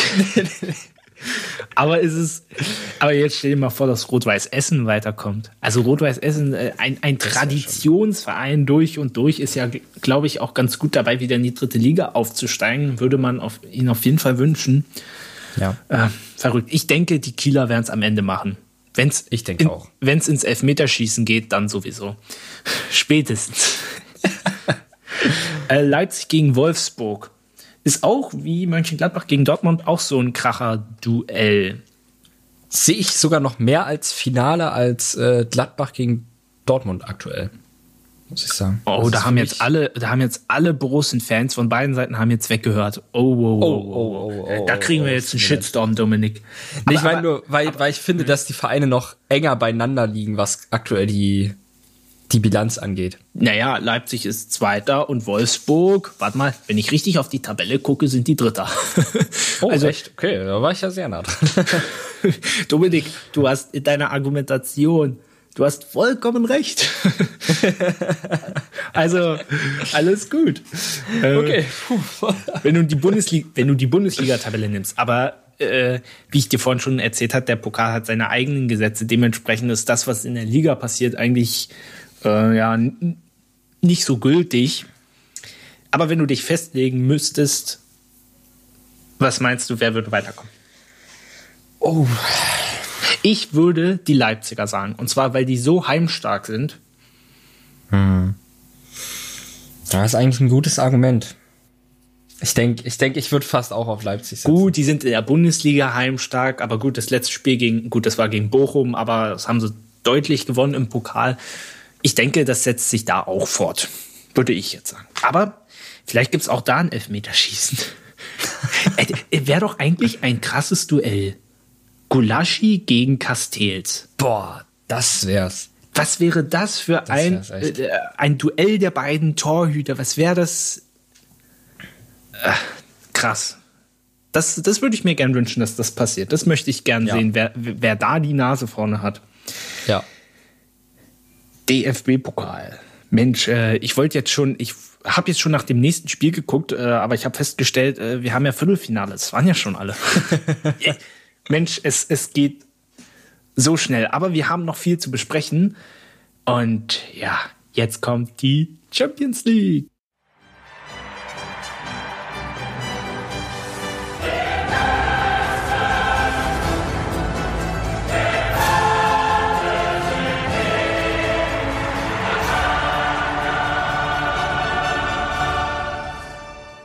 Ja, die Achtelfinal-Hinspiele sind durch und äh, was soll ich sagen, auf den ersten Blick, es gab schon so ein paar Überraschungen. Doch bevor wir da dazu kommen, möchte ich noch hinzufügen, dass Leverkusen verkürzt hat. Leon Bailey, ein wirklich wunderschönes Tor. Es wird noch mal spannend. Ich würde es mir wünschen. Obwohl natürlich sich jetzt gerade, ich sehe zum Beispiel auch die, den Sportclub gerade im Angriff. Oh, Scholloy ganz knapp am Tor vorbeigeschossen. Jetzt ergeben sich natürlich, nee, Entschuldigung, das war nicht Scholloy, das war Santa Maria. Äh, jetzt ergeben sich hinten natürlich auch die Räume, weil Leverkusen jetzt natürlich auf den Ausgleich drückt. Also es wird eine sehr spannende Schlussphase. Champions League. Wir fangen mal an. Leipzig gegen Liverpool und ja, ich weiß nicht, ob du das Gespräch mit Benny in der letzten Folge gehört hast. Wir hatten uns da so viel ausgerechnet am Ende muss man sagen, ja, Leipzig hat zweimal ganz schwer gepatzt. Liverpool hat es ausgenutzt und ja, dementsprechend gehst du jetzt mit einer riesigen Hypothek ins Rückspiel. Ja, schade eigentlich, ne? Also, pff, ich fand, es war gar nicht, gar nicht so eindeutig, wie es das, äh, wie es das, das Ergebnis erscheinen lässt. Nee, nee, wie gesagt, es waren halt äh, zwei ja. individuell blöde Fehler, die zu den Gegentoren geführt haben. Ja. Und die, einigen, äh, die eigenen Chancen haben sie nicht genutzt, die ja auch durchaus da waren. Deswegen, äh, das macht sie eigentlich auch so ärgerlich. Äh, ja, es waren vor allem ja, sehr, sehr gute Chancen eigentlich. Also, ja, eben. Insofern, äh, ja, äh, ich finde es einfach schade, weil ich glaube, dass das holen die das holen die Leipziger auch nicht auf. Nee, leider nicht. Leider nicht. Obwohl man wiederum dazu sagen kann, die Reds haben vier Heimspiele am Stück in der Liga verloren. Und normalerweise Anfield, das ist ja einer der, äh, einer der Fußballtempeln, sagt man Tempeln so richtig? Ich glaube schon. Ist, ist, ist auf äh, jeden Fall ein Fußballtempel in Europa. Und normalerweise sehr schwer für die Gegner einzunehmen. Aber wenn du dir das anschaust, vielleicht an ganz günstigen Tagen könnte da was gehen. Aber ich glaube es nicht. Was meinst du? Ich glaube es auch nicht. Also auch wenn die, wenn die Liverpooler Abwehr immer noch, äh, ja, nicht ganz vorhanden ist. Das ist was mal sehr, sehr, sehr, sehr, sehr vorsichtig. Ähm, ich glaube, es, es wird trotzdem für Leipzig nicht reichen. Weißt du, wann das zuletzt der Fall war, dass äh, Liverpool vier Heimspiele am Stück nicht äh, vier Heimspiele am Stück verloren hat? Weißt du, wann das ich zuletzt würde, der ich Fall war? Ich würde schätzen, auf jeden Fall Fort Klopp. Oh, der, oh, der Tipp ist ja sowas von gewagt. Du hast drei ja. Versuche. Ich sag dir dann auch jeweils früher oder später, damit es nicht ganz so schwer ist. Also Jahreszahl. Hm. 2005. Später. Äh, früh, früher. Okay. Also vor 2005, entschuldige. 1993. Früher. Letzter Früher Versuch. Okay. Ja. 1987. Dominik, äh, ich muss dir sagen, du bist so weit entfernt davon. Echt jetzt? Und zwar. Damit habe ich wirklich nicht gerechnet. Das war, äh, ich möchte, ich möchte jetzt, äh, wir sind ja zum Glück über Zoom verbunden und ich freue mich jetzt, sein Gesicht zu sehen. Wenn ich sage, dass das zuletzt im Jahr 1923 der Fall war. Was? Fast 100 Jahre ist es jetzt her. Das kann ja nicht sein. Verrückt, oder? Das ist richtig verrückt. Tja, und äh, ja, mit, mit dieser schlauen Statistik gehen wir ins nächste Spiel. Ich glaube, Dominik ist noch nicht wieder auf dem Dampfer. Nee, nee, nee. Aber das ist nicht, das ist nicht schlimm, weil bei der nächsten Partie, da gab es ja auch schon äh, die krudesten, äh, die, die verrücktesten Geschichten zu. Barcelona gegen PSG. Am Ende ein, klar, ein klares 4 zu 1 für Paris. Drei Tore von Kylian Mbappé. Aber du erinnerst dich ja sicherlich noch an die Saison 2016, 2017 gab es ja im Hinspiel ein 4 zu 0 für PSG und im Rückspiel gewann Barca noch 6 zu 1. Kannst dich ja. ganz dunkel noch dran erinnern, ja. ne? Aber ich glaube tatsächlich, das wird diesmal nicht der Fall sein. Nein, nein, nein. Ich glaube auch nicht dran. Also bei aller Liebe, äh, ich glaube, das äh, wird nicht passieren. Ich, ich kann mir nicht vorstellen, dass PSG jetzt nochmal sehr hoch gewinnt. So wie jetzt. Das glaube ich auch nicht. Tatsächlich. Vielleicht passiert's und Mbappé macht nochmal drei Tore. Keine Ahnung, wer weiß. Aber Barcelona ist einfach momentan äh, viel zu schwach. Ja, ja. Also vor allem auf internationaler Ebene ähm, siehst du das. Wer ebenfalls äh, sehr schwammig unterwegs ist, sage ich mal, ist Juventus Turin. Überraschend das Hinspiel gegen Porto 2-1 verloren. Ja. Wobei ich dazu sagen muss, in Porto zu verlieren ist an sich gar nicht so ungewöhnlich, weil ich kann mich zum Beispiel noch an eine Saison mit Pep Guardiola als Bayern-Trainer erinnern, wo die Bayern das Hinspiel in Porto 3-1 verloren haben. Aber das Rückspiel haben sie dann in München haben sie dann 6-1 gewonnen. Stimmt, stimmt, da erinnere ich mich auch dunkel dran. Also in Porto, in die, auch in diesem, ja, das Drachenstadion, ist eigentlich äh, immer ein Hexenkessel. Gut, jetzt sind keine Fans da, das müsste Juve eigentlich entgegenkommen, aber und es waren vor allem sehr frühe Tore. Also das erste nach 63 Sekunden, das zweite in der zweiten Hälfte nach 19 Sekunden. Als hätte Juve noch geschlafen. Juve hat zweimal geschlafen. Ja. Aber immerhin, sie haben dann in der Schlussphase wenigstens noch das Auswärtstor gemacht. Ich ja, glaube, das, das, war, war äh, sehr, sehr wichtig. Aber auch in der Liga äh, krebsen sie umher, haben, oh, glaube ich, gestern gegen Hellas Verona nur 1-1 gespielt. Also ich bin mir tatsächlich auch gar nicht mehr sicher, ob Andrea Pirlo das noch lange machen wird. Ich glaube es fast auch nicht. Schade. Äh, wie siehst ja, wie siehst du denn dieses Phänomen? Ich meine, es hat ja zum Beispiel bei, mit Frank Lampard, Chelsea, Spielerlegende, jetzt, ja. ja, jetzt Trainer, es hat nicht so gut funktioniert. Andrea Pirlo, das ist ja auch seine erste Trainerstation. Also seine erste Trainerstation als Chefcoach. Ja. Und er ist ja eine Juve-Legende. Ist das vielleicht gar nicht so gut, wenn man so gestandene Spieler dann auch, auch wenn die noch vorher noch wenig Erfahrung haben, die gleich so, ja, in so einen riesigen Job zu schmeißen. Ja, ja, finde ich definitiv. Also ich meine, ähm, Andrea Pirlo, Pirlo war ja als Spieler schon sehr großes taktisches Genie, würde ich mal sagen. Ja, absolut. Und deswegen sehe ich den auch noch in Zukunft als sehr, sehr guten Trainer, denke ich mal. Da kann sich noch viel entwickeln. Aber es war einfach zu viel, würde ich sagen. Also der Druck war viel zu hoch. Ähm, als erste große Trainerstation. Wenn er da zu irgendeinem italienischen Zweitligisten gegangen wäre.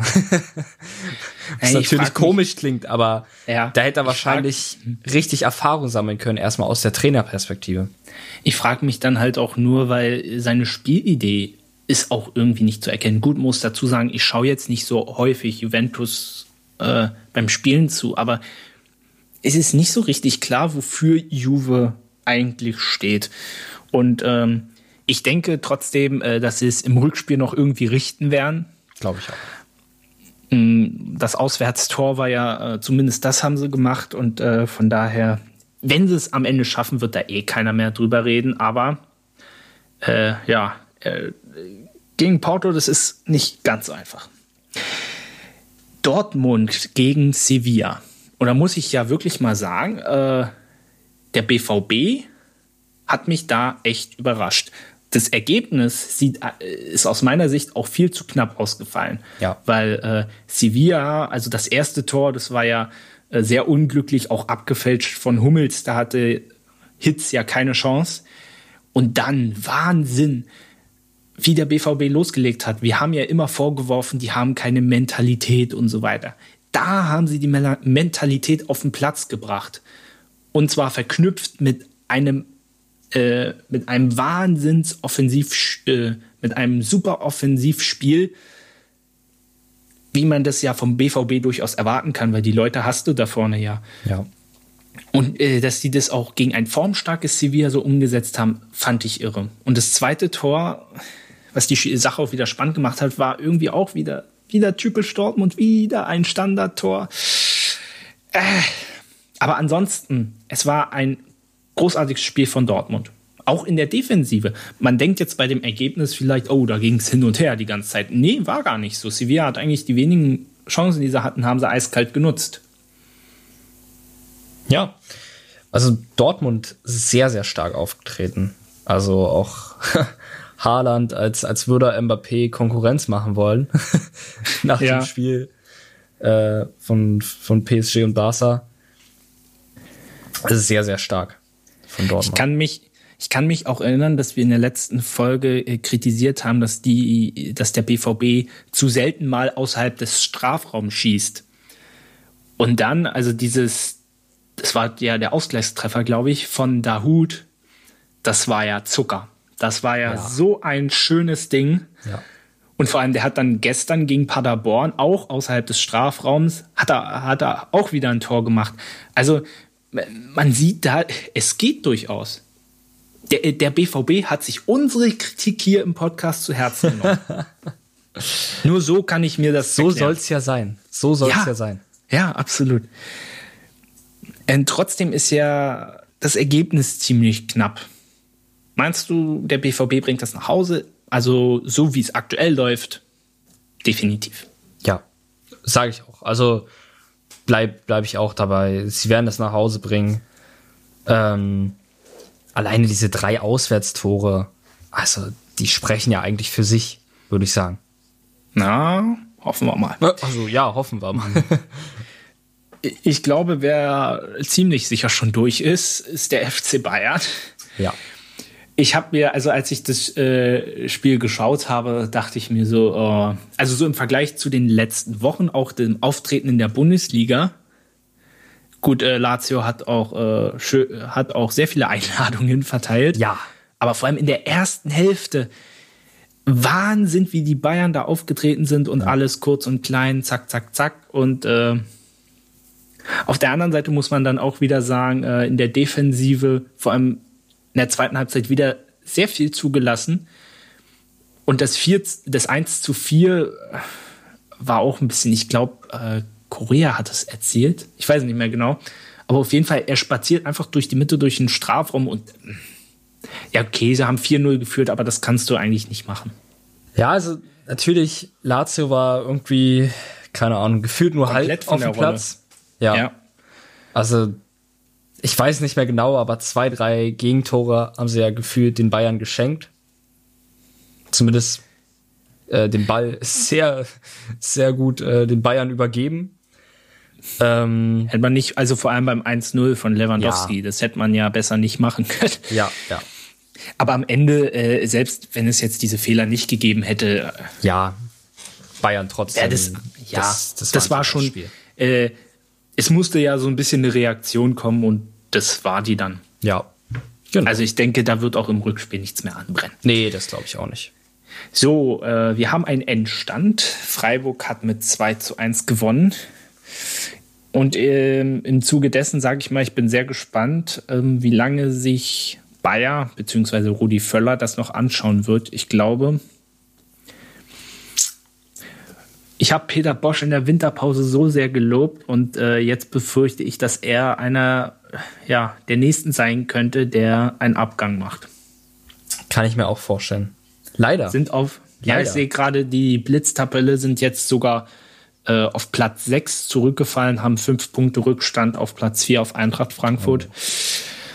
Man hätte auch nach unten den Abstand äh, vergrößern können. Somit sind es nur noch drei Punkte auf Platz 7 und Platz 8. Dahinter steht Union und Freiburg. Also die sind auch noch nicht komplett raus ja. aus dem Rennen um Europa.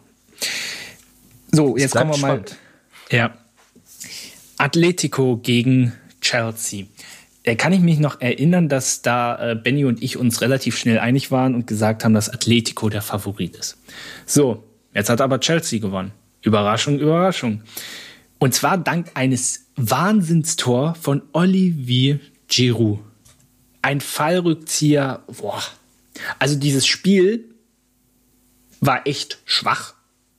Muss man wirklich so sagen, das war totlangweilig, aber dieses eine Tor hat äh, ja für sehr viel entschädigt, sage ich mal so. Ja, der Atletico hat ja offensiv, äh, naja.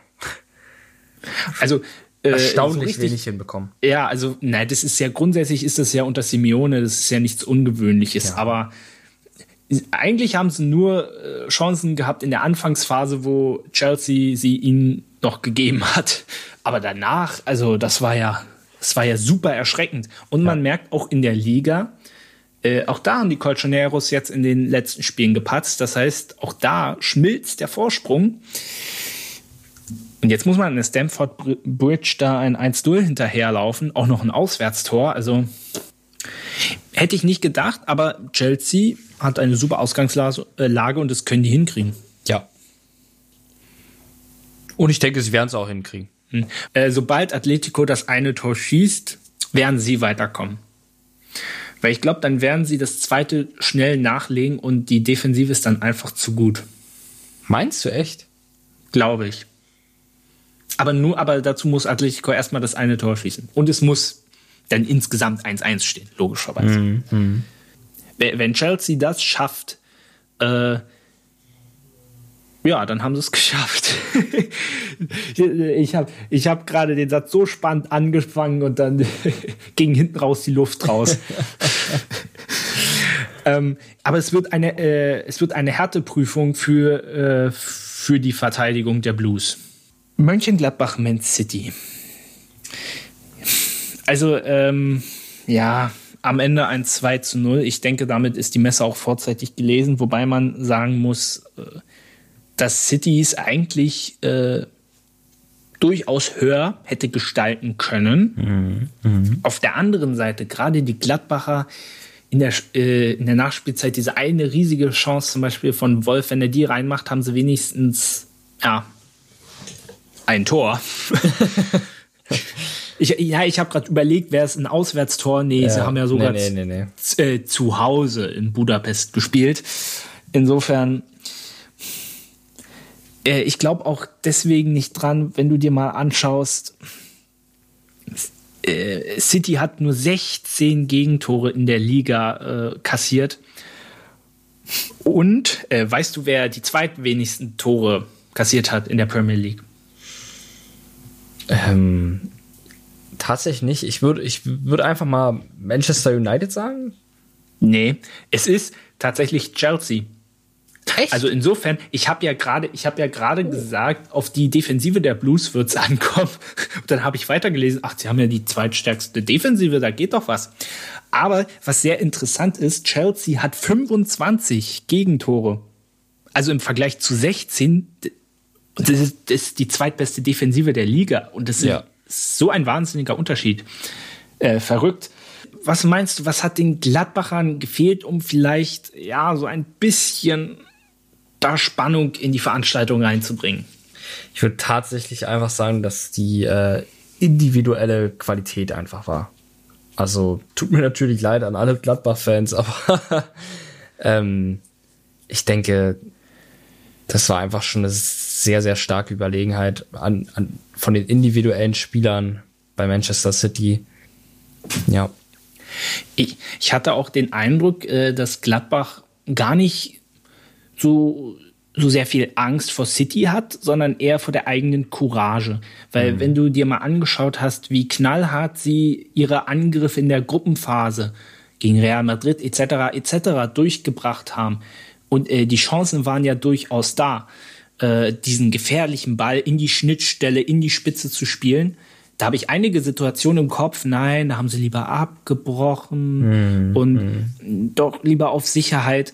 Aber äh, City ist nun mal momentan hinten sehr stark. Und wenn du diese ja, Umschaltsituationen nicht ausnutzt, die dich eigentlich super stark machen, dann hast du eigentlich keine Chance. Ja.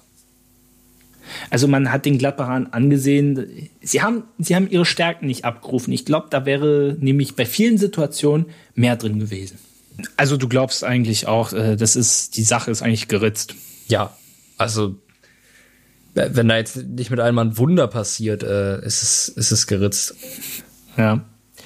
Atalanta gegen Real Madrid war ehrlich gesagt äh, ja kein herausragendes Spiel. Nee. Das Tor fiel auch relativ spät, glaube ich, in der 85., 86. Minute. Ich weiß nicht, ob du äh, die Szene vor Augen hast. Da gab es ja eine rote ich, ja. Karte, wo es viel Diskussion war, ob es eine äh, war oder nicht. Wie ist denn deine Meinung dazu? Schiedsrichter war ja, glaube ich, auch ein deutscher Tobias Spieler. Oh. Was meinst also, du, war das ein Platzverweis? Es war ja in dem Sinne, äh, war es ja dann eine Notbremse. Also, ich, ich finde es eine ganz, ganz schwierige Situation. Also, ich meine, von der Theorie her war es natürlich nicht der letzte Mann. Aber von der, von der Praxis her, also was hätte der andere Gegenspieler noch machen sollen? Der andere Atalanta-Spieler. Ich weiß nicht mehr, wer es war, der da hinten noch war. Ähm, ja. Ich, ich bin aber auch selbst. Ich kann es halt echt nicht genau sagen, wie, wie ich es einschätze. Also laut würde. der. Also rein der Regel ist es wahrscheinlich eher eine rote Karte. Aber jetzt auch so, wenn du das Foul siehst, also es ist schon, es wirkt schon irgendwie äh, sehr, sehr hart. Ja, es, es war schon sehr, sehr hartes Foul. Ähm, aber ob es dann wirklich nee, das Foul war eben nicht hart, aber die, die Entscheidung war hart. Ach so, fand, fandest du nicht? Also ich fand schon. Das Foul war nicht hart, das war ein normales, da, da kannst, gibst du normalerweise wenn überhaupt eine gelbe Karte für. Ja, ja, also es, es, war, es war eine, dafür nicht. eine gelbe war es wert, das würde ich schon sagen. Ja, ist halt, hm, kann man wahrscheinlich auch so drehen und wenden, wahrscheinlich regeltechnisch ist es nicht falsch. Was meinst du, kommt da nochmal Spannung rein? Ist ja nur ein 1-0.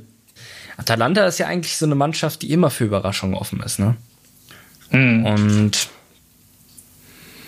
aber ich glaube es tatsächlich fast nicht. Also okay. auch hier würde ich, ich eigentlich darauf setzen, dass Real weiterkommt. Das denke ich auch. Aber freut mich, dass wir uns da einig sind. so, Dominik, jetzt kommen wir zum unangenehmen Teil. Für dich, würde ich mal sagen. Oh Gott.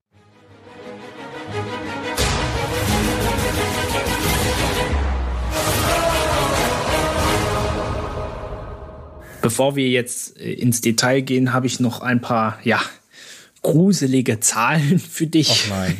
Oh nein. kann, man, äh, kann man so sagen. Also ähm, äh, nach 2013, 2014 ist es erst das zweite Mal, dass es kein deutsches Team ins Achtelfinale schafft. Überhaupt, seitdem die Europa League Europa League heißt, äh, gab es auch noch keinen deutschen Finalisten. Und der letzte Sieger war wer, Dominik? Oh Gott, das weiß ich doch nicht. Das war 1996, 97. Wir haben schon so viel über diesen Verein geredet, dem es aktuell so schlecht geht. Schalke. Ja, du kannst es denen ruhig zutrauen. Damals waren die so gut, ja. Ja, ja, ja, ich weiß, aber ich, ich hätte jetzt wusste jetzt nicht, dass die 96, 97 die, die Euroleague gewonnen haben. Und ausgerechnet, also, also Schalke war so gesehen in der Europa League die einzige Hoffnung, die jetzt auch noch absteigen. Großartig. ja. Und, und was ich auch noch äh, dazu sagen will, in den letzten zehn Jahren hat es nur Eintracht Frankfurt in der Saison 18, 19 überhaupt ins Halbfinale geschafft. Hm. Tja. Sehr, ähm, sehr, sehr, sehr traurig. Äh, daran wird sich jetzt nichts ändern. Wir fangen mal mit äh, Molde gegen Hoffenheim an. Mhm. Äh, Oliver Baumann sagte treffend nach den beiden Spielen, ist es Wahnsinn, dass du nicht weiter bist. Im Rückspiel allein hattest du eine Torschussstatistik von 27 zu 3. Dominik, äh, wie konnte das passieren? Also, ich, ich fand, dass man das Rückspiel verliert, gar nicht so schlimm. Also, man sollte es eigentlich trotzdem nicht verlieren, weil es waren trotzdem große Chancen da, sehr große Chancen. Äh, Linde, der, der Torwart von Molde, hat einen extrem starken Job gemacht, muss ich mal sagen. Also, ich hatte das Spiel gesehen gehabt und als ich mir dann danach nochmal die Highlights angeguckt habe und mir das nochmal genauer angeschaut habe, da gab es so zwei Situationen, wo Linde Paraden rausgeholt hat. Boah, da habe ich wirklich gestaunt. Also, das waren eigentlich für mich schon sichere Tore. Ähm, ja, das Rückspiel, wie gesagt, das, das finde ich nicht so schlimm, weil Molde hat sich da wirklich hinten eingebunkert. Da hat dann auch einfach die, haben die Spielideen gefehlt bei Hoffenheim. Ich fand, da hat die Torschussstatistik, äh, ist da auch ein bisschen verwirrend, weil ja. im Hinspiel die, die, äh, die Möglichkeiten für Hoffenheim wesentlich größer war, waren ja, als genau. jetzt im, im Rückspiel. Du hast zwar relativ oft aufs Tor geschossen, aber gefährlich war das tatsächlich gar nicht so häufig, wie man jetzt äh, unbedingt denken würde. Ja. Äh, aber ich würde äh, das ehrlich gesagt genauso sehen, dass man quasi im Hinspiel auch, wo man 3-1, man hat souverän 3-1 gefühlt und in relativ kurzer Zeit kriegst du das 3-2, das 3-3, hast sogar Glück, dass du sogar nicht noch das 4-3 kriegst. Ähm also das, das Hinspiel muss man mit, keine Ahnung, mindestens drei Toren Vorsprung gewinnen. Das ist klar eigentlich. Und du musst vor allem nicht drei Gegentore bekommen. Genau, genau. Das muss ein hoher Sieg sein und du darfst keine drei Gegentore bekommen. Und ja, wie gesagt, das Rückspiel, okay, gut. Vor allem das zweite Tor von Molde, ja.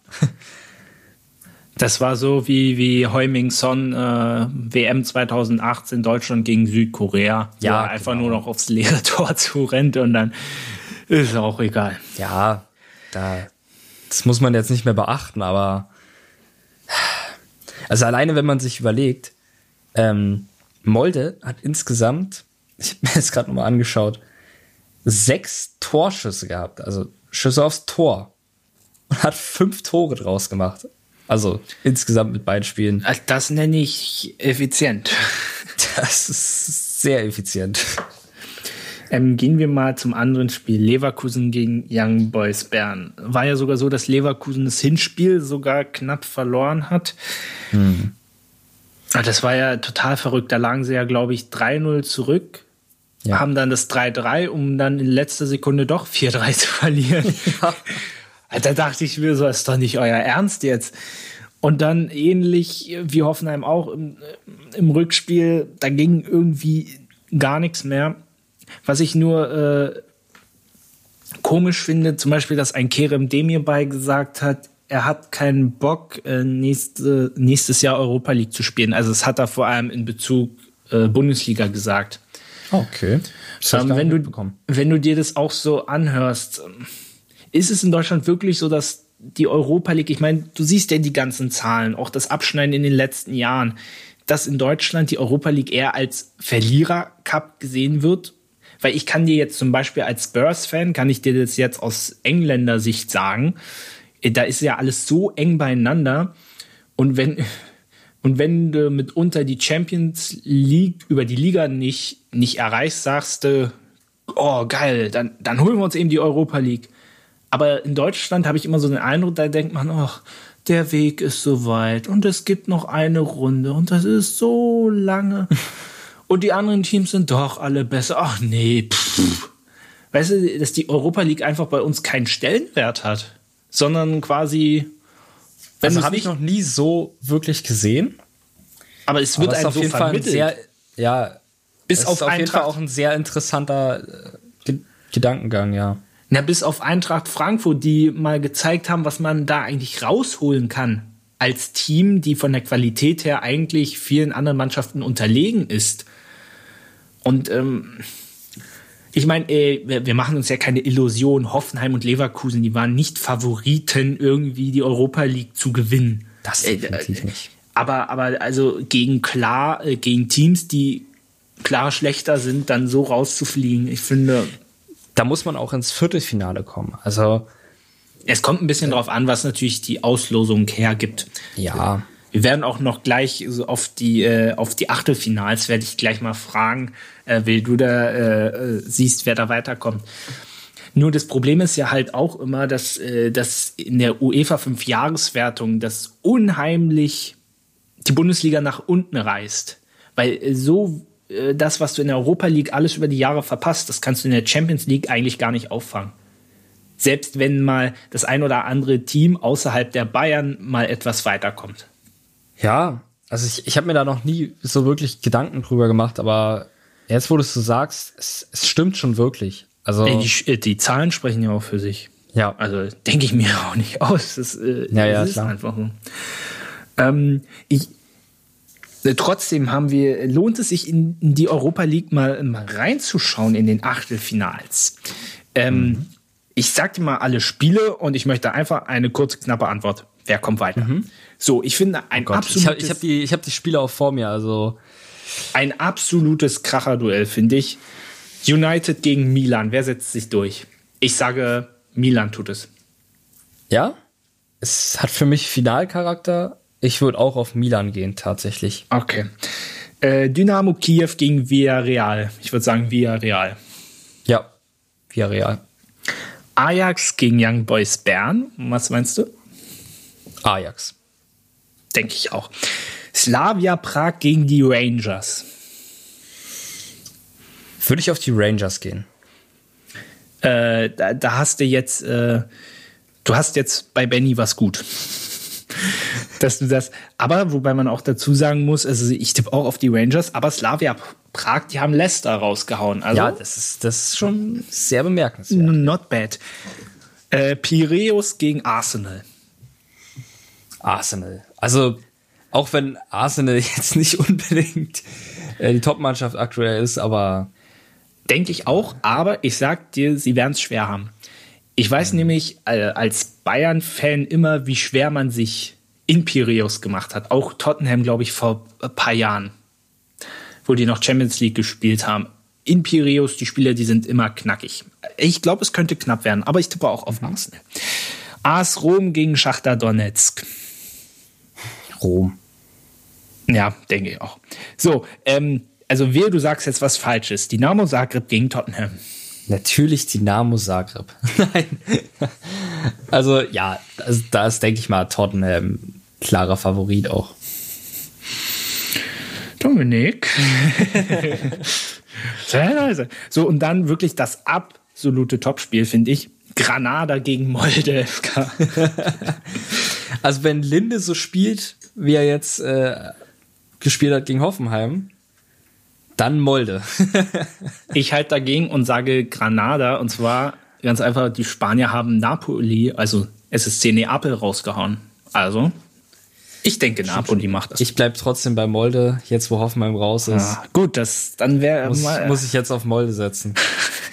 Wenn es nicht ganz so peinlich wird. Na, schauen ja. wir mal. Bin ich, bin ich auf jeden Fall gespannt drauf. Und dann sind wir jetzt auch. auch mit der Europa League fertig. Wir haben es gleich geschafft. Aber eine kleine Sache habe ich noch. Und zwar, ich habe, äh, als wir beide miteinander mh, besprochen haben, was heute alles so Thema ist, mhm. ich möchte es nur kurz für unsere ZuhörerInnen erläutern, äh, habe ich ihn ein bisschen auf die Folter gespannt, weil ich so zwei Sachen hatte, äh, wo er nicht wusste, was sich dahinter verbirgt. Und dieses Geheimnis werde ich jetzt lüften. Okay, ich bin gespannt. Also einmal äh, Thema Hashtag Unite Against Hate. Das wirst du ja wahrscheinlich gesehen haben, dass einige Spieler, darunter Marc Uth, Toni Kroos, Niklas Süle, Ron Ziedler, da waren noch ganz viele andere dabei, sozusagen in einem Video ja, Hassnachrichten vorgelesen haben, die sie über die verschiedenen Social-Media-Plattformen erreicht hat. Mhm. Da gab es ja stellenweise die ekelhaft, die ekelhaftesten äh, Beleidigungen. Ja. Es gab eine, die mich ganz besonders getriggert hat, und zwar, ich glaube, das hat Ron Robert Zieler vorgelesen. Äh, ihm hat jemand geschrieben, mach den Enkel oh, und wirf dich vor den Zug. Ja. Äh, für alle, die jetzt nicht wissen, Robert, äh, Robert Enke war lange Zeit Keeper bei Hannover 96, hat auch das ein oder andere Länderspiel für Deutschland gemacht, ähm, hat sich dann aber 2009 hat Suizid begangen, weil er äh, Depressionen hatte. Und da ist, äh, also das war wirklich ein Kommentar. Alle anderen waren genauso schlimm, nicht falsch verstehen. Aber das war eine Sache, wo ich mir gedacht habe, äh, was muss das für ein Mensch sein, der, der sowas schreibt? Ja. Also das ist wirklich schon, das hat mich auch sehr erschüttert zu lesen. Also ich denke mal, das hat jeden Fußballfan getroffen. 2009, Robert Enke. Ich meine, ich war noch sehr jung, aber selbst ich habe es natürlich mitbekommen. Und es ist eigentlich egal, wie alt man ist und ob man jetzt Robert Enke-Fan war oder nicht. Ähm, wenn ein Mensch sich entschließt oder so verzweifelt ist, sich das Leben zu nehmen, das, das ist nicht nur bei Fußballern oder berühmten Persönlichkeiten, sondern äh, bei jedem normalen Mensch. Das ist einfach nur äh, tragisch und ja. da da sowas daraus zu basteln, äh, das ist boah, das ist so widerwärtig. Ja. es gibt dafür keine Worte, wie man sowas äh, äh, bezeichnen kann. Und ich finde das ehrlich gesagt gut, äh, dass man sowas offen anspricht. Äh, es gibt ja oft manchmal so rechtliche Hürden. Auf der anderen Seite bin ich der Meinung, dass wenn man so eine Nachricht bekommt, auch Mitbenutzer, man die eigentlich äh, in der Öffentlichkeit präsentieren sollte. Ich glaube, das ist rechtlich nicht immer so ganz unbedenklich. Aber ich finde, das sollte man ganz einfach tun, weil es gibt keinen Grund, sich im Netz äh, so daneben zu benehmen und die Anonymität ist ja ein großes Problem. Und wenn dann solche Nachrichten kommen, finde ich, sollte man das viel öfter in der Öffentlichkeit preisgeben. Ja, das ist schon äh, Datenschutz und so nicht so einfach, aber ja, ja. aber ich, ich kann es auf jeden Fall verstehen. Also einfach, dass auch äh, Leute besser davor gewarnt sind und dass man vielleicht auch gegen diese Leute dann vorgehen kann. Ja, ist natürlich äh, äh, im Netz immer ein bisschen schwierig. Ja. Uh, aber wenn du dir das, äh, wenn du das liest, ich meine, früher hast du gesagt, äh, der hat voll Scheiße gespielt. Das ist ja, wenn du das zu irgendjemandem sagst, das ist ja, das ist ja ein schlechter Witz im Vergleich dazu. Ja. Ich meine, hier, hier sagt jemand, bitte bring dich um. Oder ich, ich bedrohe ihn, du spielst so scheiße, ich bring dich um. Oder ich ja. glaube, da war auch irgendwas, ich breche dir die Beine, dass du nie wieder Fußball spielen kannst. Boah, boah. Diese Gestalten, die möchte man nicht nachts in der Unterführung treffen. die möchte man nirgendwo treffen. Nee, die gehören eigentlich weggesperrt, aus meiner Sicht. Ähm, um das, äh, mir war es äh, unheimlich wichtig, das Thema wenigstens mal äh, anzureißen, aber damit wir jetzt nicht den Podcast so beenden, habe ich noch eine lustige Sache für dich. Mhm. Und zwar, ich weiß ja nicht, ob du das mitbekommen hast. Robert Klaus, Trainer vom ersten FC Nürnberg, hat vor zwei Wochen, war das glaube ich, nach dem Spiel gegen St. Pauli, ja, eine sehr interessante Pressekonferenz gegeben. Und zwar ich lese dir das nochmal vor. Äh, ein Reporter hatte die Frage gestellt, wieso war der Matchplan lange Zeit nicht erkennbar? Und Klaus antwortete darauf, Zitat, ich habe den Matchplan erkannt. Wir sind in einem 4-2-2-2 auf Pressinglinie 1 angelaufen. Nach Ballgewinn wollten wir über den ballfernen Zehner umschalten. Im Ballbesitz sind wir in eine Dreierkette abgekippt mit einem asymmetrischen Linksverteidiger und einem breitziehenden linken Zehner, sodass wir in einem 3-4-3 respektive 3-1-5-1, je nachdem, wo sich Dove dann aufgehalten hat, abgekippt sind. Dominik lacht schon, ja. Also, also, hast du das gehört oder hörst du es jetzt zum ersten Mal? Nee, das höre ich jetzt zum ersten Mal. Also, hast du schon mal einen asymmetrischen Linksverteidiger gesehen? Nee. Laufen die irgendwo frei rum oder? Ist mir noch nicht über den Weg gelaufen. Also, mich würde auch mal interessieren, wie man die erkennt. Äh, oder, oder, oder hast du schon mal gesehen, dass eine Dreierkette abgekippt ist? Also, äh, also äh, wie, wie geht das? ich weiß es nicht. Also ich habe äh, in dem in dem Fall habe ich gesehen einfach wie äh, also taktisch gesehen wie blöd ich einfach bin. so werden sich wahrscheinlich auch die Reporter vorgekommen sein. Also ja, okay, äh, äh, ich muss dazu sagen, er hat auch ein bisschen mit Sarkasmus geantwortet. Aber ich muss auch dazu sagen, wenn er in der Kabine genauso spricht, also dann wundert es mich nicht, dass Nürnberg so weit unten steht. also asymmetrischer Linksverteidiger. Also ich finde, das sollte, das sollte ähm, das Zitat des Jahres werden. Also was Geileres, ein abkippender asymmetrischer Linksverteidiger. Äh, oder ein, oder ein äh, ballferner Zehner äh, und ein breit ziehen linker Zehner. Also, das habe ich echt noch nicht gehört. Finde ich aber richtig gut. ja, großartig, oder? Also, und ja, heute scheint das mit dem asymmetrischen Linksverteidiger nicht so gut geklappt zu haben, weil, weil Nürnberg hat in Braunschweig nur 0-0 gespielt. Oh. yeah. War auch ein relativ äh, wichtiges Spiel gegen den Abstieg.